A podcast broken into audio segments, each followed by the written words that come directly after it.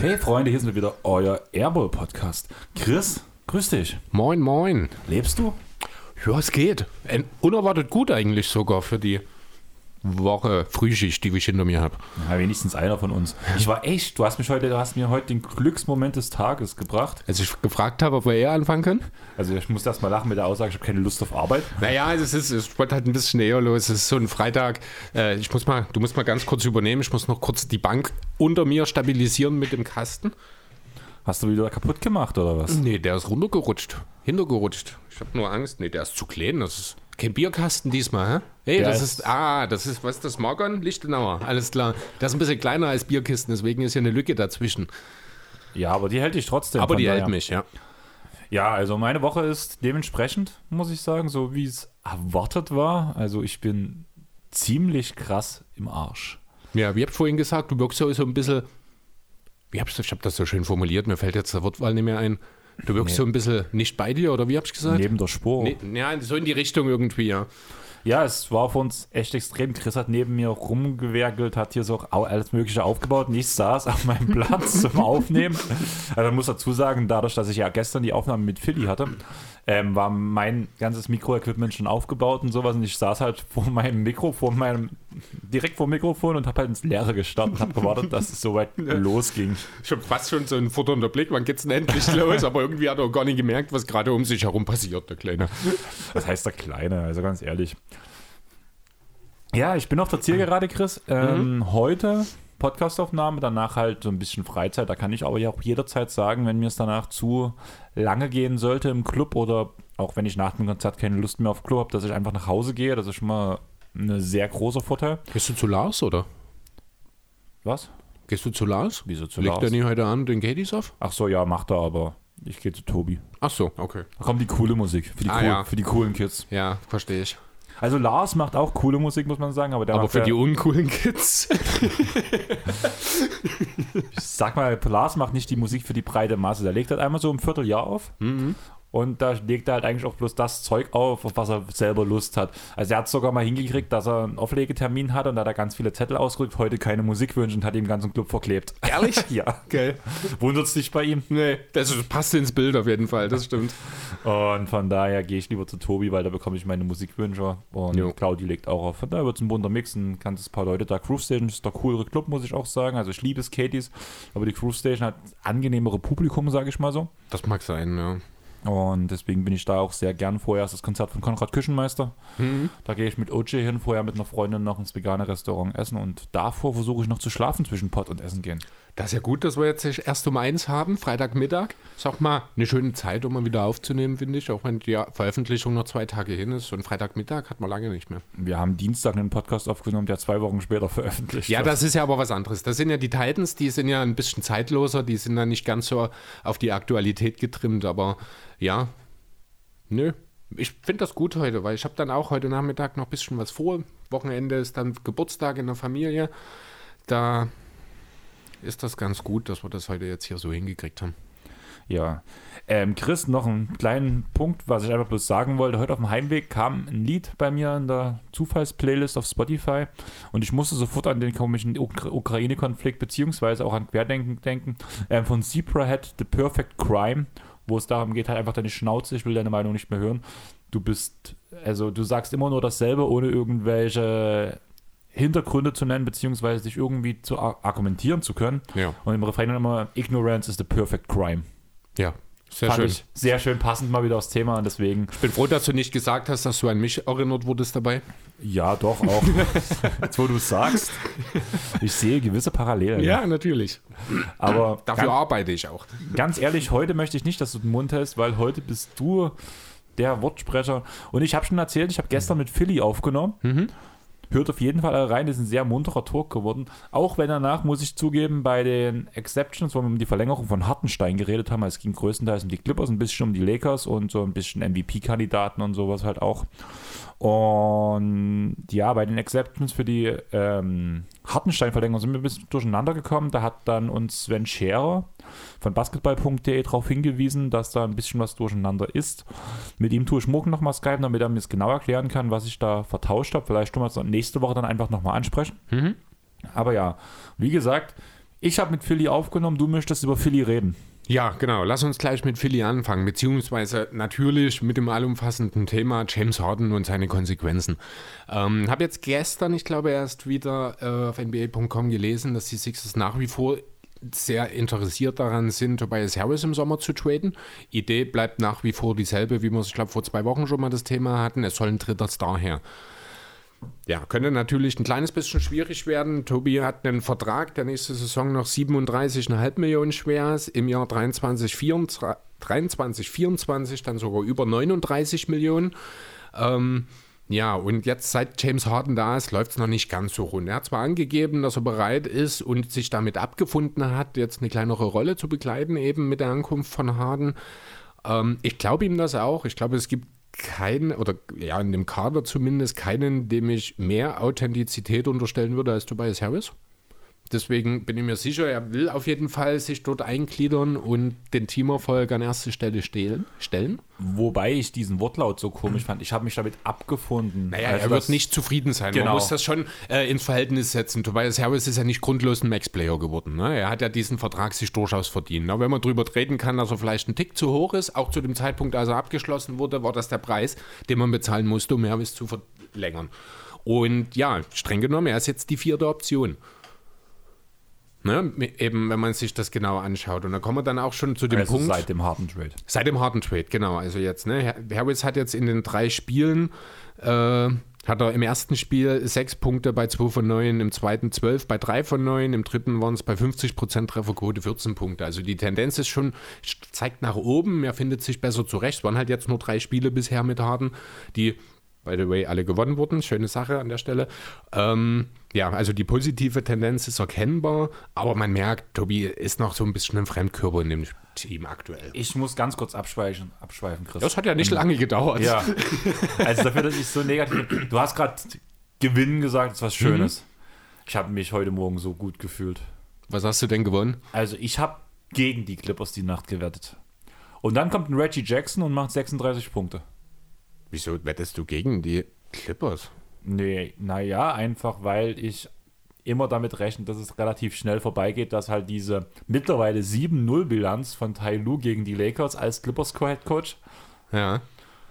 Bestand hat irgendwie. Ich habe Angst davor, dass sie bricht und Aber da tippt man nicht gegen sein Team. Das macht man. Das ist Das ich nein, das ist voll asozial. Das macht man nicht. Ja, ich Selbst wenn du das schlechteste Team der Liga unterstützt und die gegen den amtierenden Titelverteidiger antreten, wettest du nicht gegen dein eigenes Team. Nein, das ist nicht. Also Ich eigentlich müsstest du alle, eigentlich müsstest du alle Clippers-Sachen, die du hast, jetzt sofort zum Fenster rausschmeißen. Nein, ich bin prinzipiell pessimistisch, weil Das hat damit nichts zu das tun, Hat, das bin ich ja auch. Trotzdem macht man das nicht. Das Das, hat- was, hat was mit Glauben und mit Hoffnung zu tun. ja, aber es hat einen ganz guten Vorteil. Also du, du weißt doch, dass das Thema Selbstschutz bei mir sehr hoch gehalten wird. Mhm. Und das Thema Selbstschutz bei dem Punkt, wenn ich von vornherein denke, bei so einem Spiel, das könnte echt eng werden, das könnte man verlieren. Da hast du entweder die Sache, du wirst positiv überrascht, oder deine Erwartungen wurden erfüllt. du bist ein Scheiß-Fan. Nein, das funktioniert schon nein, so. du bist ein Scheiß-Fan. Du Weißt kannst, du, wie ich- nein, das ist, du musst doch in jedes Spiel, musst du doch mit der Überzeugung gehen und das ist auch genauso, das tr- betrifft jeden Fan, jeden Trainer, jeden Verantwortlichen und auch jeden Spieler. Du musst in jedes Spiel mit der Aus, also mit der Meinung gehen, dieses Spiel zu gewinnen. Dann habe ich jetzt eine ganz interessante Frage, um den Bogen zurück zu Philly zu spannen. Mhm. Ähm, zu den Process-Zeiten. Habe ich auch erwartet, dass wir jedes Spiel gewinnen, natürlich. Hat ja auch fast geklappt. Genau, das In wollte- jedem zehnten Das Spiel. wollte ich, das wollte ich gerade fragen, oder wurde da eine Niederlage als Sieg gesehen? Weil man hat ja um die letzte, man hat ja getankt und man wollte ja den ersten Pick bekommen, war dann jede Niederlage, blöd gesagt, der Sieg. Und Also- du hast dich geärgert, wenn ihr wirklich mal gewonnen habt? Nee, sowas natürlich nicht. Man hat sich dann schon äh, außergewöhnlich gefreut, wenn dann mal ein Sieg dabei rumgekommen war. Man, das ist nochmal eine andere Situation als die, in die, der die Clippers aktuell sind. Ne? Die Sixers waren halt damals, die Prozess Sixers waren ganz klar das schlechteste Team der Liga und auch nur mit dieser Ambition in die Liga gekommen oder in die Saison gestartet. Die Clippers wollen mindestens in die Playoffs. auch in diesem Kader, wo jetzt gerade mit Paul, Leonard und George die drei besten Spieler fehlen, ähm, wollen die Clippers in die Playoffs und dann muss es dein Anspruch sein. Also es ist natürlich nicht immer uneingeschränkt so, dass du bei jedem Spiel mit dem Sieg rechnen musst als Fan, aber wenn dein Team eine Winning Culture aufbauen möchte oder das vielleicht schon getan hat, dann geht das nicht. Tut mir leid, da habe ich kein Verständnis für dich. Okay, ich dachte gerade, du sagst, wenn dein Team gegen die Lakers spielt, dann. Ja, dann sowieso. Diese Saison auf jeden Fall auch, ja. oh. oh, jetzt hast du das erste Mal geschafft, gegen mein Mikro zu treten, oder? Ja, weil meine, meine Füße sind vom Training. Also der nächste Punkt, ich habe nicht bloß Podcast aufgenommen, ich habe gestern noch Handballtraining gemacht. Mhm. das merke ich gerade. Ja. Oder den ganzen Arbeitstag schon. Man so kann es halt auch übertreiben. Ja, ich bin voll dabei die Woche. Jo. Dementsprechend freue ich mich schon auf meinen Mittagsschlaf, den ich mir gestern auch gegönnt habe. Okay. Ja, habe ich auch gemacht diese Woche. Ähm, ja gut, kommen wir wieder zurück zu Tobi. Ne? Also die große Frage, die sich ja, oder beziehungsweise zu Philly, die sich mir persönlich gestellt hat. Braucht Tobi auch mal Mittagsschlaf? Vielleicht auch, ja. Vielleicht macht er das auch regelmäßig, das weiß ich nicht. Aber vielmehr die Frage, muss es denn unbedingt ein dritter Star sein? Beziehungsweise auch umgedreht, braucht es denn unbedingt jemanden oder braucht es denn jemanden wie Tobias Herbes jetzt noch in diesem Team? Und falls nicht, muss es dann statt ihm ein dritter Star sein? Das ist, die große Frage. Wie siehst du das? Ähm, kommt doch an, was für eine Art Star. Also, wenn man schon ein, also Harris ist ja schon eher ein offensiver Spieler. In sein, oder seine Stärken liegen in der ja. Offensive. Er hat seine, Vor, er hat seine Vorzüge als Verteidiger, aber seine Vorzüge oder seine Stärken liegen in der. Der Fokus Offen ist offensiv, ja. Genau. Und gerade so ein Spieler, ich sage mal als Beispiel, den Jalen Brown, den wirst du dafür nicht kriegen, aber dessen Fokus besonders auf der Defense liegt, auf dem Flügel. Hm. Das wäre schon was, wo du einen, einen defensiven Star gut gebrauchen könntest, noch bei Philly, um sie zum ultimativen Contender zu machen. Okay. Sonst wäre halt einfach roll gute Rollenspieler, Free and D, wäre genau. ideal. Darauf will ich eigentlich hinaus, ne? Weil ich bin der Meinung, und das muss ich ganz ehrlich so sagen, Philly hat seine Big Three. Die beinhalten natürlich James Harden und Joel Embiid, da müssen wir nicht drüber reden. Aber der dritte ist Tyrese Maxey. Der hat jetzt in den drei Spielen, in denen James Harden auf, äh, dabei ist, 24,7 Punkte aufgelegt, vier Rebounds, knapp drei Assists, zwei Steals, bei bockstarken 64 Prozent aus dem Feld und, das habe ich bestimmt falsch abgeschrieben, 64% Dreierquote. Ist ja unwahrscheinlich, dass es dieselbe ist, war aber auch noch über 50% auf jeden Fall. Wird sich natürlich so nicht halten und ein Stück weit zur Mitte regressieren noch. Aber, und das finde ich so unheimlich wichtig in diesem Zusammenhang, in den drei Spielen hat sich Maxi nur einen einzigen Turnover geleistet. Und das ist in einem Team, wo die Hauptarbeit mit Ball in der Hand von Joel Embiid und James Harden geleistet wird, Gold wert. Und jeden Star, den du ins Team holst, der würde dieses Problem eher größer als kleiner machen. Das, also die Sixers sind jetzt definitiv ein Team, das auf Turnover achten muss. Und da in diesem Kontext ist Maxi einfach mal die perfekte dritte Option gerade in dem Team, weil schon bevor Harden gespielt hat, war Maxi hat sich ausgezeichnet durch eine sehr, sehr geringe Turnover-Quote.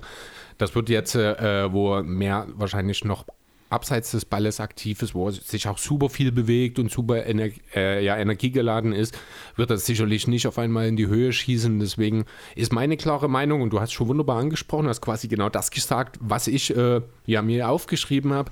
Wenn man sich tatsächlich dazu entscheidet, Tobi im Sommer zu traden, was ich durchaus für realistisch halte, dann würde ich nicht zwingend nach dem dritten Star suchen. Es sei denn, es ist halt tatsächlich jemand Kaliber Jalen Brown, Bradley Beal würde ich zum Beispiel schon wieder sagen, braucht es in diesem Team jetzt nicht. Genau, das ist das, was ich meinte. Genau. Ja, Organ CJ McCallum, also diese ganzen Gedankenspiele, die wir vor dem harten Trade hatten, die sind jetzt alle obsolet, weil diesen Spielertypen haben wir jetzt. Also doch eher lieber jemanden suchen, der perfekt als äh, fünfter Starter, als 3D-Guy für die vier agieren kann, der den Flügel äh, defensiv beackern kann. Dazu würde ich lieben gerne immer noch einen soliden Pass-First-Backup-Point Guard sehen. Und im Idealfall kriegt man diese beiden Spieler in einem Tausch für Harris und hat dabei vielleicht sogar noch ein bisschen Spielraum für Adjustments später in der Saison offen gelassen. Das ist so meine Idee. Das ist viel eher meines, meiner Meinung nach das, was die Sixers tun sollten. Ich habe jetzt nicht über Namen nachgedacht. Mir geht es jetzt erstmal primär um das Spielermaterial, was da gut reinpasst. Also natürlich Spieler, die einen brauchbaren Wurf haben, gute Verteidiger und eben dieser noch wirklich Pass fürs Point Guard. Auch wenn du jetzt mit Harden und Maxi theoretisch zwei gute Ballhändler, Playmaker hast, hast du eben eigentlich, weil Maxi ist kein Passer in dem Sinne, kein Pass First Guard. Das ist noch das, wo ich sage, die würden sich auch wunderbar ergänzen, wenn dann mal Harden auf der Bank sitzt, beziehungsweise vielleicht auch mal Harden und Embiid äh, und damit in der Konsequenz dann Maxi den Laden führen soll, dann dort nochmal einen schönen Pass First Point Guard, der den da am Backcourt ergänzt. Das ist auch ein Shake Milton nicht, das würde mir wunderbar helfen. Das ist so die Idee. Ich weiß, Daryl Morey ist ein Typ, der hat lieber so viele Stars wie möglich im Team, aber das muss auch nicht immer die beste Idee sein. Ich würde wieder ganz kurz abschweifen, aber das wird diesmal nicht lange dauern, einfach bloß, weil wir es erwähnt haben, oder weil ich es erwähnen möchte, kurz im Pod. Mhm. Du hast gerade Bradley Beal schon erwähnt. Da ist ja auch die Woche jetzt rausgekommen, dass er zumindest sich einen Verbleib, in, zumindest jetzt die Aussage, einen Verbleib in Washington gut vorstellen kann und dass er den Max-Contract im Sommer untersch unterschreibt. Genau, habe ich ja auch stehen im Kontext, Beal tendiert zur Verlängerung. Also er wurde halt gefragt, ob er dazu tendiert und die Aussage war, davon kann man ausgehen, ich glaube so sinngemäß. Ähm, er hat eine Option über 36 Millionen für nächste Saison, die er dann entsprechend ablehnen wird, um den Deal über fünf Jahre und knapp 250 Millionen abzuschließen. Das heißt natürlich nicht, dass Biel sich damit uneingeschränkt zu Washington committet. Das kennen wir alle. Jetzt erstmal das Geld mitnehmen und in einem Jahr äh, vorzeitige Vertragsverlängerung. Ach nee, es ist keine vorzeitige. Das heißt ja dann auch nicht, dass er das ganze Jahr bis nicht Januar. getradet werden kann, sondern nur bis Mitte Januar, genau. genau. Das, ne, nicht hier, die Procton war das zum Beispiel mit der vorzeitigen, der dann ein Jahr nicht gedealt werden darf. War das nicht für Biel jetzt auch erst, dass er nicht getradet werden darf? Das ist diese letzte Extension noch gar nicht so lange her, oder? Kann sein. Die war, glaube ich, bloß drei Jahre oder so. Ja, das kann sein, genau. Also ähm, zwei plus eins. Richtig, also hier geht es ganz klar, äh, auch wenn ich ihm glaube, wenn er, äh, dass er nach wie vor optimistisch ist, mit Washington irgendwie nochmal kompetitiv zu werden, heißt das letzten Endes nur, dass Biel bis Januar wahrscheinlich in, äh, in Washington ist und dann die Gerüchte spätestens wieder aufkommen. Okay, danach hast du gesagt, dass du keine, also zurück zu Philly, äh, du hast gesagt, dass du keinen Namen hast, mhm. so richtig. Also es gibt natürlich eine Idealvorstellung, die hört auf den Namen Bridges. Das ist so der Spielertyp, den ich mir vorstelle. Aber nicht bekommst. Eben, ne? das ist halt der Punkt. Deswegen, ich habe jetzt konkret keine Namen. Vor ein paar Jahren hätte ich gesagt, so jemand wie Trevor Ariza zum Beispiel. Meine Frage wäre gerade, ähm, einfach weil er ja auch in Denver gezeigt hat, dass er auch defensive Vorzüge hat, ähm, so ein Jeremy Grant, der gezeigt hat, dass er in einer kleinen Rolle funktioniert, der gezeigt, dass er in einer großen Rolle funktioniert, dass er in einer guten Teamverteidigung funktioniert. In Denver hat er das ja auch gezeigt. Mhm. Und halt, wie gesagt, jetzt so offensiv auch gezeigt hat, was er kann in Detroit. Ich glaube nicht, dass Quent Bock hat, vierte Geige zu spielen in Philadelphia. Grundsätzlich ist das so ein Typ, über den man reden kann, aber zum einen glaube ich nicht, dass die Pistons bereit sind, den Harris-Vertrag aufzunehmen. Ja, auf keinen Fall, das war Und bloß so mal Interesse genau, halber. Zum ob anderen. du denken würdest, ähm, Grant hätte einen größeren Einfluss als Harris in diesem Team. Denke ich, ja. Okay, darum ging es. Also einfach, was halt größerer Einfluss ist halt auch immer relativ, er passt besser rein einfach weil es einfach, aber dafür müsste er selber halt auch ein oder zwei Schritte wieder zurückgehen und dass er das nicht gewillt ist zu tun, haben wir gesehen, als er nach Detroit gegangen ist und auch jetzt an der Deadline, wo er sich ja doch relativ deutlich für Detroit committed hat, weil er dort halt der, ja, die erste Banane ist. Hm. Okay, dann weiter im Text. Ja, das war eigentlich so ein bisschen das Thema zu den Sixers, was ich habe. Ich habe noch ein kleines bisschen harten Fun-Fact hier zusammen, denn er hat was Außergewöhnliches geschafft, auch mit seinem Debüt für die Sixers. Mhm. Gegen die Timberwolves hat er ja 27 Punkte, 12 Assists und 8 Rebounds aufgestellt. Mhm. Das hat dafür gesorgt, dass er zum ersten Spieler wurde, der bei drei Debüts für ein neues Team mindestens 25 und 12 aufgelegt hat. Für die Rockets hat er das Ganze am 31. Oktober 2012 gemacht mit 37, 12 und 6 Rebounds. Für die Nets am 16. Januar letzten Jahres gegen Orlando mit 32, 14 und 12. Und dann eben jetzt am 25.02. für die Sixers gegen Minnesota mit 27, 12 und 8 Rebounds. Das hat vorher noch niemand geschafft, auch nur bei einem Team. Harden macht es in drei seiner vier Stationen. Ich habe interessenhalber mal geguckt, wie sein Debüt bei den Sander aussah. Ich glaube, da war er nicht mal zweistellig in Punkten, aber da war er ja lange auch als Six-Man unterwegs dann auch. Deswegen ist das weniger überraschend, dass das hier für Harden dann bei OKC nicht geklappt hat. Man muss halt auch gerade wirklich sagen, dass zumindest das Auftaktprogramm, seitdem Harden dabei ist, halt echt easy war und gut zum Einspielen. Mhm. Also gerade die Knicks, das Spiel habe ich ja live gesehen, das war ja Primetime am Sonntag. Ja. Also ganz ehrlich, ich habe keine Lust, Philly zu gucken. Das ist, das ist mir auch. Also ich habe die ersten beiden Spiele gesehen, das dritte jetzt hier habe ich mir nicht mehr, äh, habe ich nicht angeguckt, habe ich nicht geschafft. Es ist nicht super schön. Das war auch mein erster Gedanke. Unheimlich viele Freiwürfe. Ich weiß gar nicht, irgendjemand hatte, ich glaube, auch getwittert, Philly-Spiele werden demnächst vier Stunden dauern oder sowas. Ein bisschen Angst habe ich davor auch, das muss ich ehrlich sagen. Ich habe auch das Spiel am Sonntag nicht bis zum Ende geschaut, weil ich tatsächlich in der zweiten Hälfte eingeschlafen bin. Ja, ich habe es geguckt, aber es war ja. halt wirklich eine Freiwurfshow. Also ja, es ist, also das ist wirklich so eine Sache. Äh, aber naja, erfolgreicher Basketball muss nicht immer schön sein. Aber schöner Basketball sollte, wenn möglich, erfolgreich sein. Ja, anscheinend ist dieser schöne Basketball, beziehungsweise der hässliche Basketball, hängt halt sehr an Harden. Ist also so, ist natürlich. Gesagt, das, das, ist ja auch Teil der Diskussion, weswegen er jetzt letzten Endes die Netz verlassen hat. Er will halt diesen ISO-Ball spielen, er will nicht Teil einer Flow-Offense sein. Da gab es ja schon in Brooklyn so ein bisschen Probleme, wo Augenrollen, wenn ein Play für KD aufgezeichnet war und so. Das habe ich alles vor ein paar Wochen schon mal erzählt. Ähm, ja, das ist so eine Sache, die rein spielerisch mag das wirklich nicht schön sein, aber im Endeffekt der Erfolg gibt im Zweifel recht, was ich vielleicht noch ganz kurz loswerden will. Vom Typ her, also abseits des Feldes, glaube ich, passt Harden super in dieses Team. Weil das ist ja auch so ein, schon so ein bisschen ein Typ, der gerne mal ein bisschen flachsig ist, der nicht immer alles so besonders ernst nimmt abseits des Kurz, habe ich den Eindruck. Und ich glaube, der passt super in diese Kombination um, um Embiid und Maxi, die sich ja die ganze Zeit gegenseitig nur aufziehen und Witze machen. Und passen dazu ja auch hier das letzte Spiel als Maxi mit vier Punkten in der Halbzeit, ja, also vier Punkte gerade mal zur Halbzeit hatte, Harden in der Halbzeitpause zu ihm geht und ihn fragt, ob er nicht Lust hat, auch ein bisschen mitzuspielen in der zweiten Hälfte und Maxi 21 Punkte in der zweiten Hälfte folgen lässt.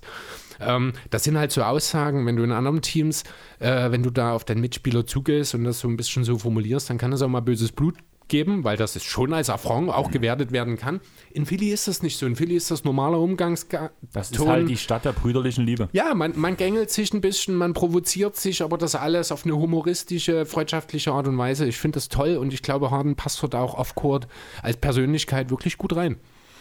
Ja, also das kann ich, habe ich keine Ahnung. Also mhm. habe ich mich zu wenig mit Harden so off-court vor allem beschäftigt, außer dass er halt gerne Stripclubs geht. Ja, das habe ich, es war auch noch so eine Sache, da muss man mal gucken, wie gut die Stripclubs, da gab es ja vor ein paar Jahren mal diese, diese Studie, die gezeigt hat, da war Harden natürlich noch in Houston, je besser die Stripclubs in der jeweiligen NBA-Stadt sind, desto besser sind seine Leistungen. Deswegen war ich, glaube in Miami immer besonders gut drauf, wenn mich nicht alles täuscht. Ne? Ich weiß gar nicht, wie das in Philly aussieht. Du musst dich wahrscheinlich mal drum kümmern. Aber ich Chris, muss mal die Stripclubs in Philly checken, genau. Aber Chris, ähm, ich habe zwei Benachrichtigungen auf dem Handy bekommen. Mhm. Zum einen kommt meine Bestellung dann an. Okay. Zwischen 13.30 und 17.30 Uhr. Super. Also sehr gut mal wieder. Also wir sind zwei Minuten vor 13.30 Uhr. Also, also klingelt es in drei Minuten? Kann sein. kann aber auch später sein. Und die andere Benachrichtigung ist aus dem jeden Tag NBA Supporter Discord. Mhm. Und da sehe ich Benne TTG stehen. Also Erstmal viele Grüße in diese Richtung an Benne. Darunter steht Pötel Nummer 8, 3 von 8. Darunter sehe ich ein paar, ganz viele Vierecke, ein paar sind grau, ein paar sind grün, ein paar mhm. sind gelb.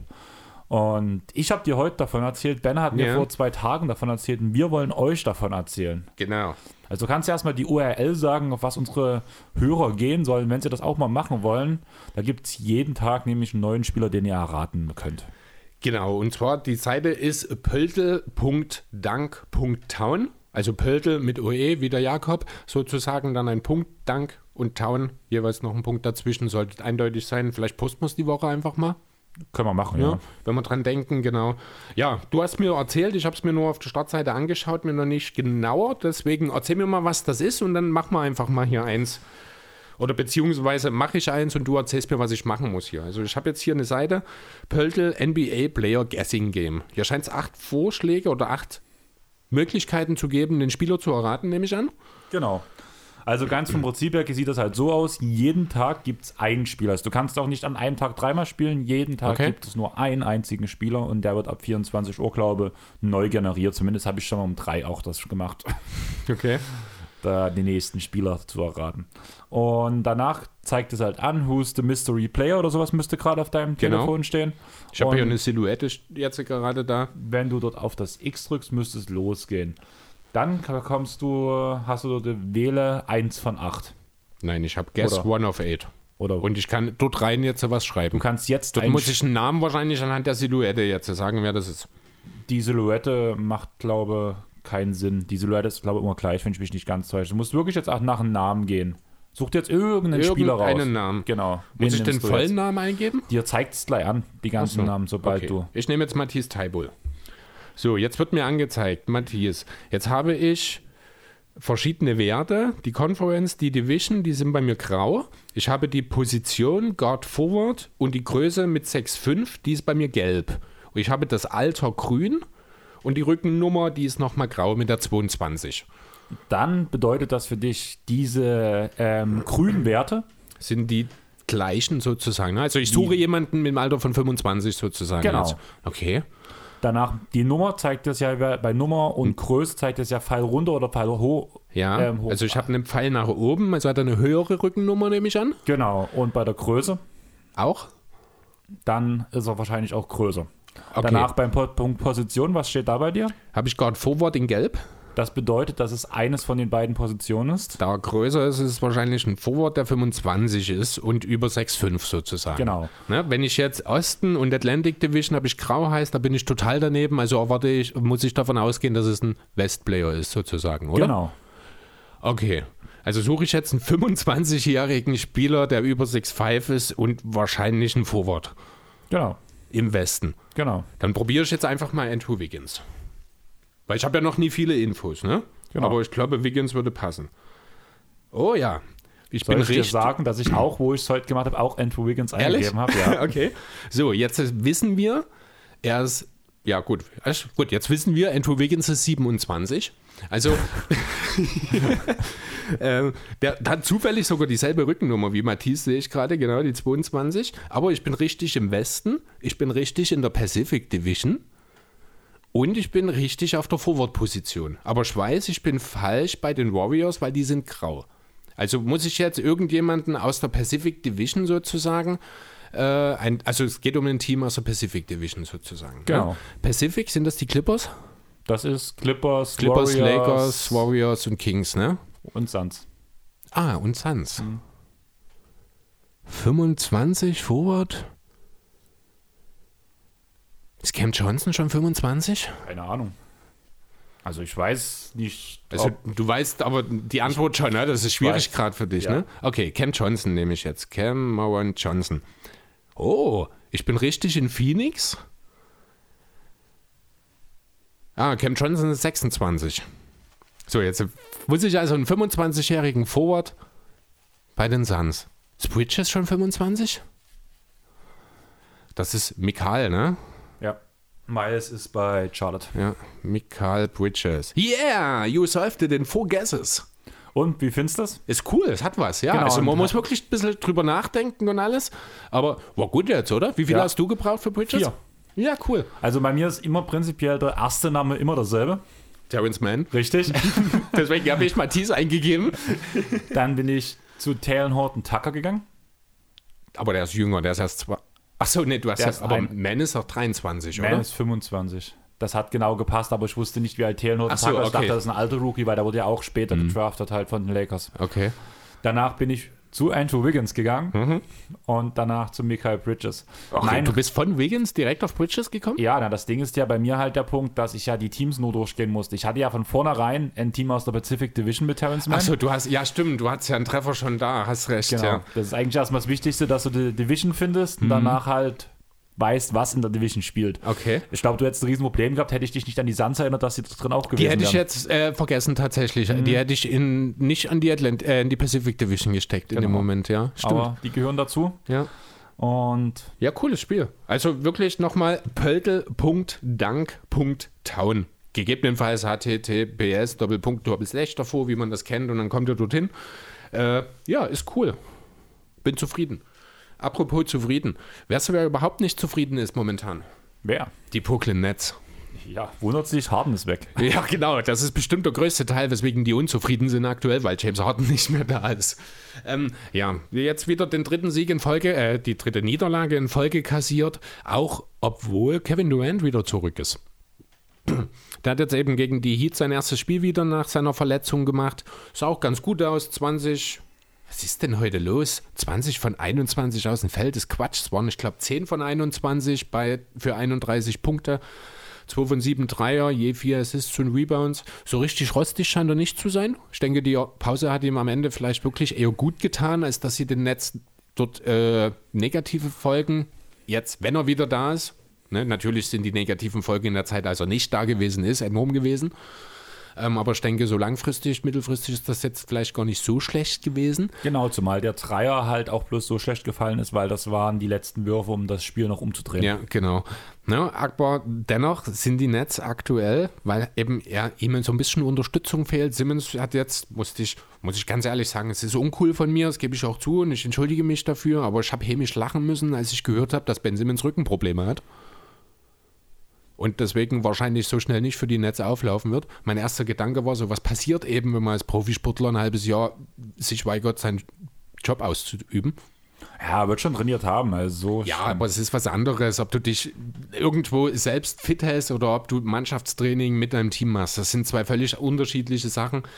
Ähm, jeder, ich habe jetzt gestern auch über einen ehemaligen Nachwuchsfußballer, der es nicht so richtig geschafft hat, der jetzt seit zwei Jahren, also der selber erst 22, sehr talentiert, hat seit zwei Jahren keinen Verein. Der kann so gut sein, wie er will. Der hat zwei Jahre nicht gespielt. Die Vereins haben Angst, sich diesen unter Vertrag zu nehmen, weil man nicht weiß, was man bekommt.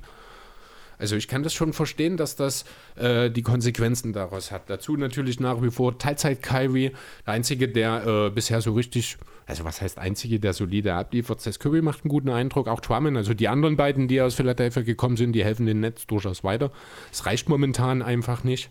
Ja, und jetzt stehen sie eben nach 64 Spielen bei genau 32 Siegen und 32 Niederlagen auf Platz 8, haben ja einen relativ überschaubaren Restspielplan also laut Tankathon den sechstleichtesten sogar, muss aber unter anderem auswärts noch nach Philadelphia, nach Memphis, nach Miami oder zu den Hawks, hat zu Hause noch die Mavs, die Jazz, die Bucks, die Cavs, also das sind jetzt keine Selbstläufer, die da noch dabei sind. Gleichzeitig ist man eben als Achter momentan auch schon fünf Spiele hinter Platz 6 und den Cavs. Also ich glaube, man muss sich im Brooklyn mittlerweile wirklich damit auseinandersetzen, in die Play-Ins zu gehen. Und dann freue ich mich tierisch auf eine erste Playoff-Runde. Denn ich sehe hier gerade ein Sixers-Netz-Matchup in der ersten Playoff-Runde auf uns zukommen. Du denkst, die Sixers holen noch Platz 1? Nee, ich denke, die holen Platz 2 und die Nets schwimmen ein bisschen in den Play-ins und werden nur auf 7 einreihen. Okay, weil das war auch mein, also wir haben auch kurz drüber geredet, mhm. wie die Sixers abschließen jetzt nach dem Trade, weil halt eine Diskussion entstanden ist, ähm, wie Harden und Embiid, wie stark wirklich die Kombo ist gestern. Also mhm. sind wir gestern auf das Thema gekommen. Ja. Wo ich dann halt gesagt habe, dass ich mir nur Platz 2 vorstellen kann, einfach weil wir im Endspurt der Saison sind. Der Platz 1 vorzustoßen, die Teams werden sich schon noch rangen um Platz 1. Andererseits, wenn ich so drüber nachdenke, die Heats sind momentan auf Platz 1. Die sind jetzt alles andere als ein Team, das einen Endspurt in, den, in der Regular Season anleiern wird. Die Bulls sehe ich da eher nochmal einen Endspurt machen, sollten sie ihren Kader wieder zusammenbekommen. Das sind dann tatsächlich, also ich muss ehrlich sagen, momentan, auch wenn die Heat tatsächlich einen kleinen Vorsprung haben, die Bulls sind momentan mein Top-Kandidat für den Number One Seed, wenn ich ehrlich sein soll. Einfach weil ich glaube, dass die am meisten zu beweisen haben und in der Regular Season am meisten noch liefern werden, während die Heat, die Bucks, ja, oder vielleicht dann auch die Sixers in den letzten fünf bis zehn Spielen ein oder zwei Gänge runterschalten werden. Okay. Ah, ich glaube nicht, dass sie versuchen noch. Ähm, sie werden schon so spielen, dass sie noch den Platz halten. Zumal ja vor allem die Heat haben ja über die Saison einfach aufgrund von Verletzungen zum Beispiel auch schon ihre Spieler sehr geschont. Zum Beispiel Jimmy Butler spielt ja derzeit auch gerade wieder nicht. Ähm, weil es ein Back-to-Back war, weil ja Butler jetzt auch ein zwei Overtime-Spiel jetzt neulich, ich glaube, wieder in, die, in den Beinen hatten. Jimmy Butler übrigens wandert auf den Sporen von Lance Stevenson in Sachen schlechteste Dreierquoten, also schlechteste Dreier-Saison eines Stars aller Zeiten. Also Star müssen wir bei Stevens ein bisschen in Anführungszeichen, aber ich glaube, er hat gerade 19% Dreierquote oder sowas bei dem Volumen, was er nimmt, ist das wohl nicht ganz so häufig vorgekommen, dass man so schlecht trifft. Und trotzdem ist er der ganz klare Lead-Guy, der Heat, der, der ja dieses Team zusammenhält. Genau. Das ist auch Wahnsinn. Einfach weil es halt auch so ein Spieler wäre, auch so ein Jimmy Butler würde Philly gerade gut stehen gegen Tobias Harris. Wobei, nee, da habe ich so meine Zweifel, weil dort würde ein bisschen das Spacing abgehen. Butler ist halt jemand, der den Ball in der Hand braucht und das hat er spätestens jetzt in diesem Team in Philly nicht mehr so oft, wie er es ja. braucht, um effizient zu sein. Ja, okay, gebe ich dir recht. Ja, was glaubst du denn, wo wird es für die Nets also enden am Ende wirklich Play-ins und dann wahrscheinlich auf ja. sieben oder ja, doch sieben, denke ich, wird es dann schon werden, wenn ich mir die Play-in-Teams anschaue. Stand heute sind das, wo ist der Osten? Toronto, Brooklyn, Charlotte und Atlanta wären auf 7 bis 10. Das heißt, man müsste erst gegen die Raptors spielen. Das kann auch in die Hosen gehen. Das muss man schon mal so sagen. Ähm, aber egal gegen wen, wären die Nets hier natürlich der Favorit. Ja, Ich denke, da müssen wir nicht länger drüber reden. Ne? Also auch in der potenziellen ersten Playoff-Serie, wenn sie eben nicht, also ja doch, auch gegen die Heat oder gegen die Bulls wären die Nets trotzdem der Favorit, finde ich. Gegen Milwaukee und Phil- Philly mag das dann vielleicht ein kleines bisschen anders aussehen. Aber ja, es wird sehr spannend. Also allgemein durch diese ganzen Verletzungen und dieses ganze Durcheinandergewürfel, ja im Osten wie im Westen, die Playoffs werden von Runde 1 an wirklich spannend werden. Was mir gerade so ein bisschen durch den Kopf geht, Mhm. abschweifen und so. Ich bin wieder bei der Pötel-App, weil es mir immer noch das anzeigt. So, ja, ich habe jetzt mal mein Handy gesperrt, damit du nicht mehr drauf gucken Ja. kannst. Weil ich habe drüber nachgedacht, ob wir nicht einfach immer, wenn wir aufnehmen, zusammen Das machen? den täglichen machen. Das könnte man tun, ja. Irgendwie hat es dann so was Wiederkehrendes. Ist ganz cool. Unsere Hörer können mitraten, können dann sagen, ihr habt eine, Ja, Scheiß, ihr habt eine Scheißentscheidung getroffen, habt eine gute Entscheidung getroffen. Können sich mit uns selbst vergleichen, weil sie können es selber zu Hause nachmachen, weil ja jeder mal denselben Spieler bekommt. Ja, aber wir machen das ja an, am Tag der Aufnahme und wenn die das hören, ist ja der Spieler weg. Ja, aber sie haben, wissen ja, ob sie ihn gemacht haben, wenn sie das dann auch täglich machen. Ja. Und wäre wahrscheinlich ganz entspannt. Jo, wenn wir dran denken, können wir das gerne machen. Ja. cool. Jo. Ähm, ja, was auch eine gute Sache war, dass man es gemacht hat, war, als die Denver Nuggets DeMarcus Cousins seinen neuen Vertrag angeboten haben. Mittlerweile ist er, ich glaube, auch bis zum Ende der Saison, ne, normaler Minimum-Deal umgewandelt worden. Denn, ja, wenn Boogie spielt, sind die Nuggets froh. Elf Spiele hat er inzwischen gemacht für die Nuggets, zehn davon wurden gewonnen. Das waren die ersten zehn, nur jetzt in der letzten Nacht, nein, in der vorletzten, ich glaube, gab es eine Niederlage. Ähm, die sechs Spiele, in denen er nicht teilgenommen hat, sind 1 zu 5 für die Nuggets ausgegangen. Also ist vielleicht sogar DeMarcus Cousins der eigentliche MVP der Nuggets? Ich halte meinen Mund. also, da hat Terrence Mann, hat Brandon Nee. Boston, Amir Nein. Coffee hat einen Nein. Ja, also natürlich ist das alles ein bisschen mit Augenzwinkern zu sehen, aber Genau, Boogie weil, macht das. Weil Amir Coffee halt wirklich stärker Ja, ist. weil Boogie macht das schon wirklich, wirklich gut aktuell. Er spielt gerade mal 13 Minuten, liefert in diesen 13 Minuten sieben Punkte, sechs Rebounds, zwei davon offensiv fast und äh, etwas mehr als eineinhalb Assists. Da sieht Wie viel mal. Fouls macht er in der Zeit? Äh, die Fouls tatsächlich habe ich mir nicht als Zahl aufgeschrieben, dafür aber die zugegeben doch recht schlechten Offensivquoten, also die Wurfquoten mit 37% aus dem Feld und unter 32% von draußen. Aber das ist nicht das, wofür letzten Endes da ist. Im Grunde genommen übernimmt er genau die Nikola Jokic-Rolle, mehr oder weniger, äh, wenn er, ja, wenn Jokic auf dem Feld, äh, auf die Bank, auf der Bank Platz nimmt. Einmal langsam reden, um sich wieder zu fangen. Denn ich habe nachgeschaut, die beiden haben keine einzige Sekunde zusammen auf dem Feld gestanden. War ein bisschen erwartungsgemäß, aus Interesse hätte ich es trotzdem gerne einfach mal gesehen, wie das Ganze funktioniert. Wenn du mein Mikrofon mehrfach am Tag trittst, irgendwas, irgendwie ist komisch heute. Irgendwie läuft das alles anders als sonst. Wir hätten uns vielleicht auf die anderen Positionen setzen müssen heute. Wieso? Na, ich bringe die Themen mit, ich führe so ein bisschen durch, du trittst die ganze Zeit gegen mein Mikro. Eigentlich sitzen wir auf dem falschen Sitzen heute. Wenn ich auf der Bank sitzen würde, hätte ich mich wie, Farb, äh, wie äh, Felix Wie hingesetzt. Felix, wie ein Boss, genau. ähm, so, Fouls pro Spiel 3,1. In 13 Minuten, ne? Also Boogie bleibt eben Boogie, da wird sich nichts dran ändern. Ich weiß gar nicht, mit wem ich drüber geredet habe. Auf jeden Fall war die Aussage, wo er bei den Clippers letztes Jahr gespielt hat, Mhm. Boogie bringt immer was aufs Feld. Die Aussage ist halt immer irgendetwas. Ja, Seien es technische, seien es Fouls, seien es Offensiv-Rebounds, seien es Negativ, äh, Negativ-Rebounds, Mhm. ähm, Defensiv-Rebounds wollte ich sagen, seien es Turnover, sei es irgendwas. Irgendwas macht er, aber es passiert immer was. Also er macht, er bringt ist. momentan tatsächlich zwei Sachen sehr regelmäßig. Das sind Turnover und Offensivrebounds. Also Und anscheinend Fouls. Äh, Fouls und Offensivrebounds, wollte ich eigentlich auch sagen, aber Turnover natürlich auch. Ähm, ich habe mal äh, bei BKWF das Game Log Summary, da sind jetzt die Spiele, die er für die Bugs gemacht hat, natürlich auch mit dabei. Da hat er Spiele mit einem Foul. Ah, nee, Spiele ohne Foul, so rum, eins. Spiele mit einem oder zwei Fouls, sieben. Spiele mit drei oder vier Fouls, 19. Spiele mit 5-1. Also er hat noch nicht ausgefault in dieser Saison, aber er hat es halt in seinen durchschnittlich gerade mal, ich weiß nicht, zwölf Minuten, die er spielt für beide Teams, wirklich dann geschafft auf fast vier Fouls pro Spiel. Also das ist schon beachtlich, was er dort macht. Aber das ist auch genau seine Rolle. Ähm, das ist genau das, wofür man ihn geholt hat. Er soll die Offense ein bisschen am Laufen halten, soll hier und da mal einen guten Pass spielen, soll die Offensivbretter äh, dominieren, wenn er auf dem Feld ist tatsächlich. Das macht er, das ist wirklich stark, was er an Offensiv-Rebounds holt.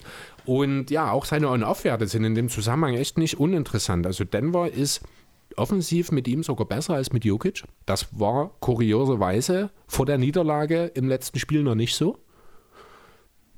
Ähm, defensiv sind sie mit ihm sogar um fast sieben Punkte besser. Also Boogie hat ein äh, klar positives Net-Rating für die Nuggets in seinen wenigen Minuten. Die, das hat viel damit zu tun, dass Mike Malone sehr gut und sehr schnell die passenden Lineups für ihn gefunden hat. So spielt er zum Beispiel fast gar nicht mit Montemose, weil dort stimmt die Chemie einfach nicht. Boogie hat sehr häufig äh, äh, Jeff Queen als vierten, also als Vierer neben sich, der da ein bisschen die defensive Entlastung bringen soll an der Stelle. Dazu viel Forbes und Austin Rivers, die Spacing bringen und der fünfte Mann ist dann entweder Facundo Campazzo, der dann den klassischen Playmaker macht in diesem Zusammenhang oder es kommt Bones Highland dazu. Dann läuft ein bisschen mehr über Boogie, da kommt dann meistens wahrscheinlich auch die Turnover her, beziehungsweise übernimmt dann auch Austin Rivers mehr das Spiel. Also man merkt, Jeff Queen ist wichtig in dem Zusammenhang, in der Kombination mit Boogie. Dazu viel Spacing natürlich, damit das Ganze effizient sein kann. Ja, und dann funktioniert das gut. Wie gesagt, nur Und sehr ein wenig. Bankline-Up funktioniert immer. Gegen Es ein Bankline-Up zu spielen ist auch immer gut. Ja, genau. Also es sind aber halt auch, abgesehen von Queen, sind es auch alles Bankspieler der Nuggets, mit denen er dann hauptsächlich unterwegs ist. Ja, aber gerade ich finde, gegen Bankline-Ups kann ein DeMarcus Cousins halt schon auf einen gewissen Zeitraum schon dominieren, weil er Ja. halt einfach auch eine gewisse Erfahrung auch mitbringt. Ja, und das Talent einfach da ist. Das darf man Genau. ja nicht vergessen. Ne? Auch wenn der Kopf nicht stimmt, das Talent ist da. Genau, also wichtig ist halt, im Idealfall hat er entweder eben Faku dabei als guten Playmaker oder eben Shooting. Das ist wichtig für ihn. Ja, was habe ich dann noch hier abschließend geschrieben? Das hast du schon angerissen. Dafür gibt es bei ihm äh, eine hohe Turnover-Quote für die Nuggets, aber auch viele Offensiv-Rebounds und hinten eine Menge Fouls, weil Boogie eben Boogie bleibt. Genau. Ich muss immer dran denken, ähm, du hast doch bestimmt auch in Nightmare Be- Before Christmas geguckt. Weiß ich nicht, glaube ich nicht. Sagt Tim jetzt nichts. Jack Skeleton, das Kann- mit diesen Puppen. Ich glaube nicht. Das bestimmt als Kind zumindest mal geguckt. Das ist bei mir Tradition, jedes Mal vor Weihnachten und, und an Wie Silvester. heißt das? A Nightmare Before Christmas. Nein. Also du kennst auf jeden Fall die Figuren davon. Chris, Cook, Chris Cooks. Habe ich nie gesehen. Ah, du kennst die Figuren, zumindest das, den Skelettkopf kennst du. Nee. Und dann gib mal dazu Oogie Boogie ein. Und dann muss ich immer an unseren Boogie halt denken, einfach bloß wegen dem Namen. Und irgendwie finde ich es lustig, weil der frisst immer alles. Hast du ihn gefunden? Das Grüne, das sieht so ein bisschen aus wie ein fetter Slimer aus. Das ist eigentlich so wie ein, das soll so wie ein Sack sein. Ja, so ein Sitzsack, oder? Genau. Ja. Okay. Und der ist voller Maden und frisst Haufen Süßigkeiten die ganze Zeit. Da ist der Böse dort. Okay, schön. Er frisst halt seine Gegner auch auf. Macht der Cousins auch gern mal. Mhm. Ja, Bis er sich genau. überfrisst und danach, und danach wieder was Schlechtes passiert. Und das passiert Oogie Boogie auch immer, weil er immer gegen Jack, Jack verliert. Okay. Also ein wunderschöner Film, wer den noch nicht kennt, von Tim Burton, A Nightmare Before Christmas. Das war bevor Tim Burton. Tim Burton sagt ja was. Ja, ja. Und Tim Burton war ja früher selbst Zeichner und hat ähm, Regie geführt Mhm. für Filme, hat Stories selber geschrieben. Ich war damals auch in Köln zu einer Ausstellung, wo auch seine ganzen Kunstwerke ausgestellt wurden, die er selber gemalt hat. Okay. Und Tim Burton war ja dafür bekannt, dass er so richtig düstere Geschichten geschrieben hat. Dementsprechend auch Frankenweenie oder Hochzeit einer Leiche oder sowas sind ja auch alles Filme von ihm, beziehungsweise ähm, mit, also wo es richtige Menschen gibt. Edward mit den Scherenhänden ist von ihm. Ja. Charlie und die Schokoladenfabrik auch, oder? Ist auch von ihm, genau. Aber Charlie ist dann schon wieder so eine Das Geschichte, ist- das ist neu. Ja. Die hat, die lief bloß unter seinem Namen, aber er wurde irgendwann von Disney befördert. Planet der Affen ist von ihm? Okay, krass. Und auf jeden Fall war es bei ihm halt so, dass er befördert wurde, weil seine Geschichten für Disney zu gruselig waren. Und danach durfte er keine Geschichten mehr schreiben in seiner neuen Position und du musste nur noch durchwinken, ob die neuen Geschichten von den anderen Regisseuren okay waren. Deswegen wurde er bei Disney befördert. Deswegen sind Sachen wie Charlie und die Schokoladenfabrik zum Beispiel so relativ happy gemalt, alles und so. Auch wenn es dort auch die düsteren Sachen gehen, mit die, wie, wie die ähm, Verarbeitung der Kinder. Ja. Aber es ist halt alles harmlos und zu dem Vergleich, was halt Tim Burton früher gemacht hat. ja. Cooler Under the Radar Film von äh, Tim Burton, den ich hier gerade sehe, Abraham Lincoln, Vampirjäger. Kenne ich nie. Ja, ist ganz cool. Es ist eine alternative Geschichte, in der Abraham Lincoln halt auch parallel quasi als Vampirjäger auftritt, wo die ganze Bürgerkriegsgeschichte sich so ein bisschen in eine Menschen gegen Vampir-Geschichte sozusagen entwickelt. Äh, sehr unterhaltsam, sehr kurzweilig geschrieben, schöne Geschichte, gut besetzt. Kann ich sehr empfehlen, wenn ihr mal Bock habt. Abraham Lincoln, Vampirjäger, sehr empfehlenswert. Allgemein, jeder Tim Burton-Film, muss ich ganz ehrlich sagen. Ich kenne keinen wirklich schlechten Film von ihm. Hat alles so seine Vor- und Nach. Also man muss halt wissen, auf was man sich einlässt bei ihm. Okay. Aber zurück zu Oogie Boogie. Ja, Oogie Boogie. Was machen wir jetzt mit Oogie Boogie? Wird denn aus dem Marcus Cousins irgendwann noch mal mehr als das, was wir jetzt gerade haben? Nein, eher fadet er aus der Liga raus. Ah, das glaube ich nur auch nicht, denn er wird sicherlich seine Bewandtnis haben, weiterhin als Backup-Sender in der Liga. Das ist sicherlich drin. Bevor er wieder Bewandtnis hat, höhere Bewandtnis, fadet er eher aus der Ach Liga so, meinst raus. du das? Ja. Okay, ja, da gebe ich dir recht, genau. Aber ich denke, er wird sich jetzt wahrscheinlich so ein bisschen genau in der Rolle, die er jetzt hat. Vielleicht ja auch langfristig in Denver. Das scheint ganz gut zu funktionieren. Ähm, wer weiß, wie das dann nächste Saison aussieht. Ich denke, man wird im Sommer wieder die eine oder andere Diskussion um Boogie sehen. Und ich kann mir aber auch gut vorstellen, weil es auch irgendwie in den letzten Jahren Mode geworden ist, dass er im Sommer erstmal ohne Vertrag bleibt und dann irgendwann im Laufe der Saison dann wieder irgendwo unterkommt. So wie es ja jetzt übrigens auch mit Isaiah Thomas, ich glaube, in Charlotte wieder der Fall ist, ne? Ja, Da, ja, ich, Da tut mir würd ich- echt leid. da würde ich halt auch wieder auf den Pod mit Philly verweisen. Mhm. Ich habe den Kreislauf des Isaiah Thomas skizziert. Ja, nee, also ich habe, es tut mir echt leid. Ich habe großen Respekt davor, was Isaiah Thomas macht und wie der sich immer wieder reinkämpfen will und alles. Aber ganz ehrlich, ich habe nur noch Mitleid mit dem Kerl. Ja, weil es eh sowieso wieder nichts wird. Das Ja, eben, funktioniert, das das, ist- funktioniert ich- jetzt eine ich- Woche und dann ist es wieder vorbei. Genau, durch seinen 10-Tages-Vertrag oder sowas wieder, vielleicht noch einen zweiten und dann ist der Drops wieder gelutscht. Ich weiß nicht, ob er sich damit einen Gefallen tut. Ich habe wirklich, da tut mir nur noch leid, weil der reibt sich auf, der macht, der merkt, der mehrt und der will, aber es, es reicht einfach nicht mehr.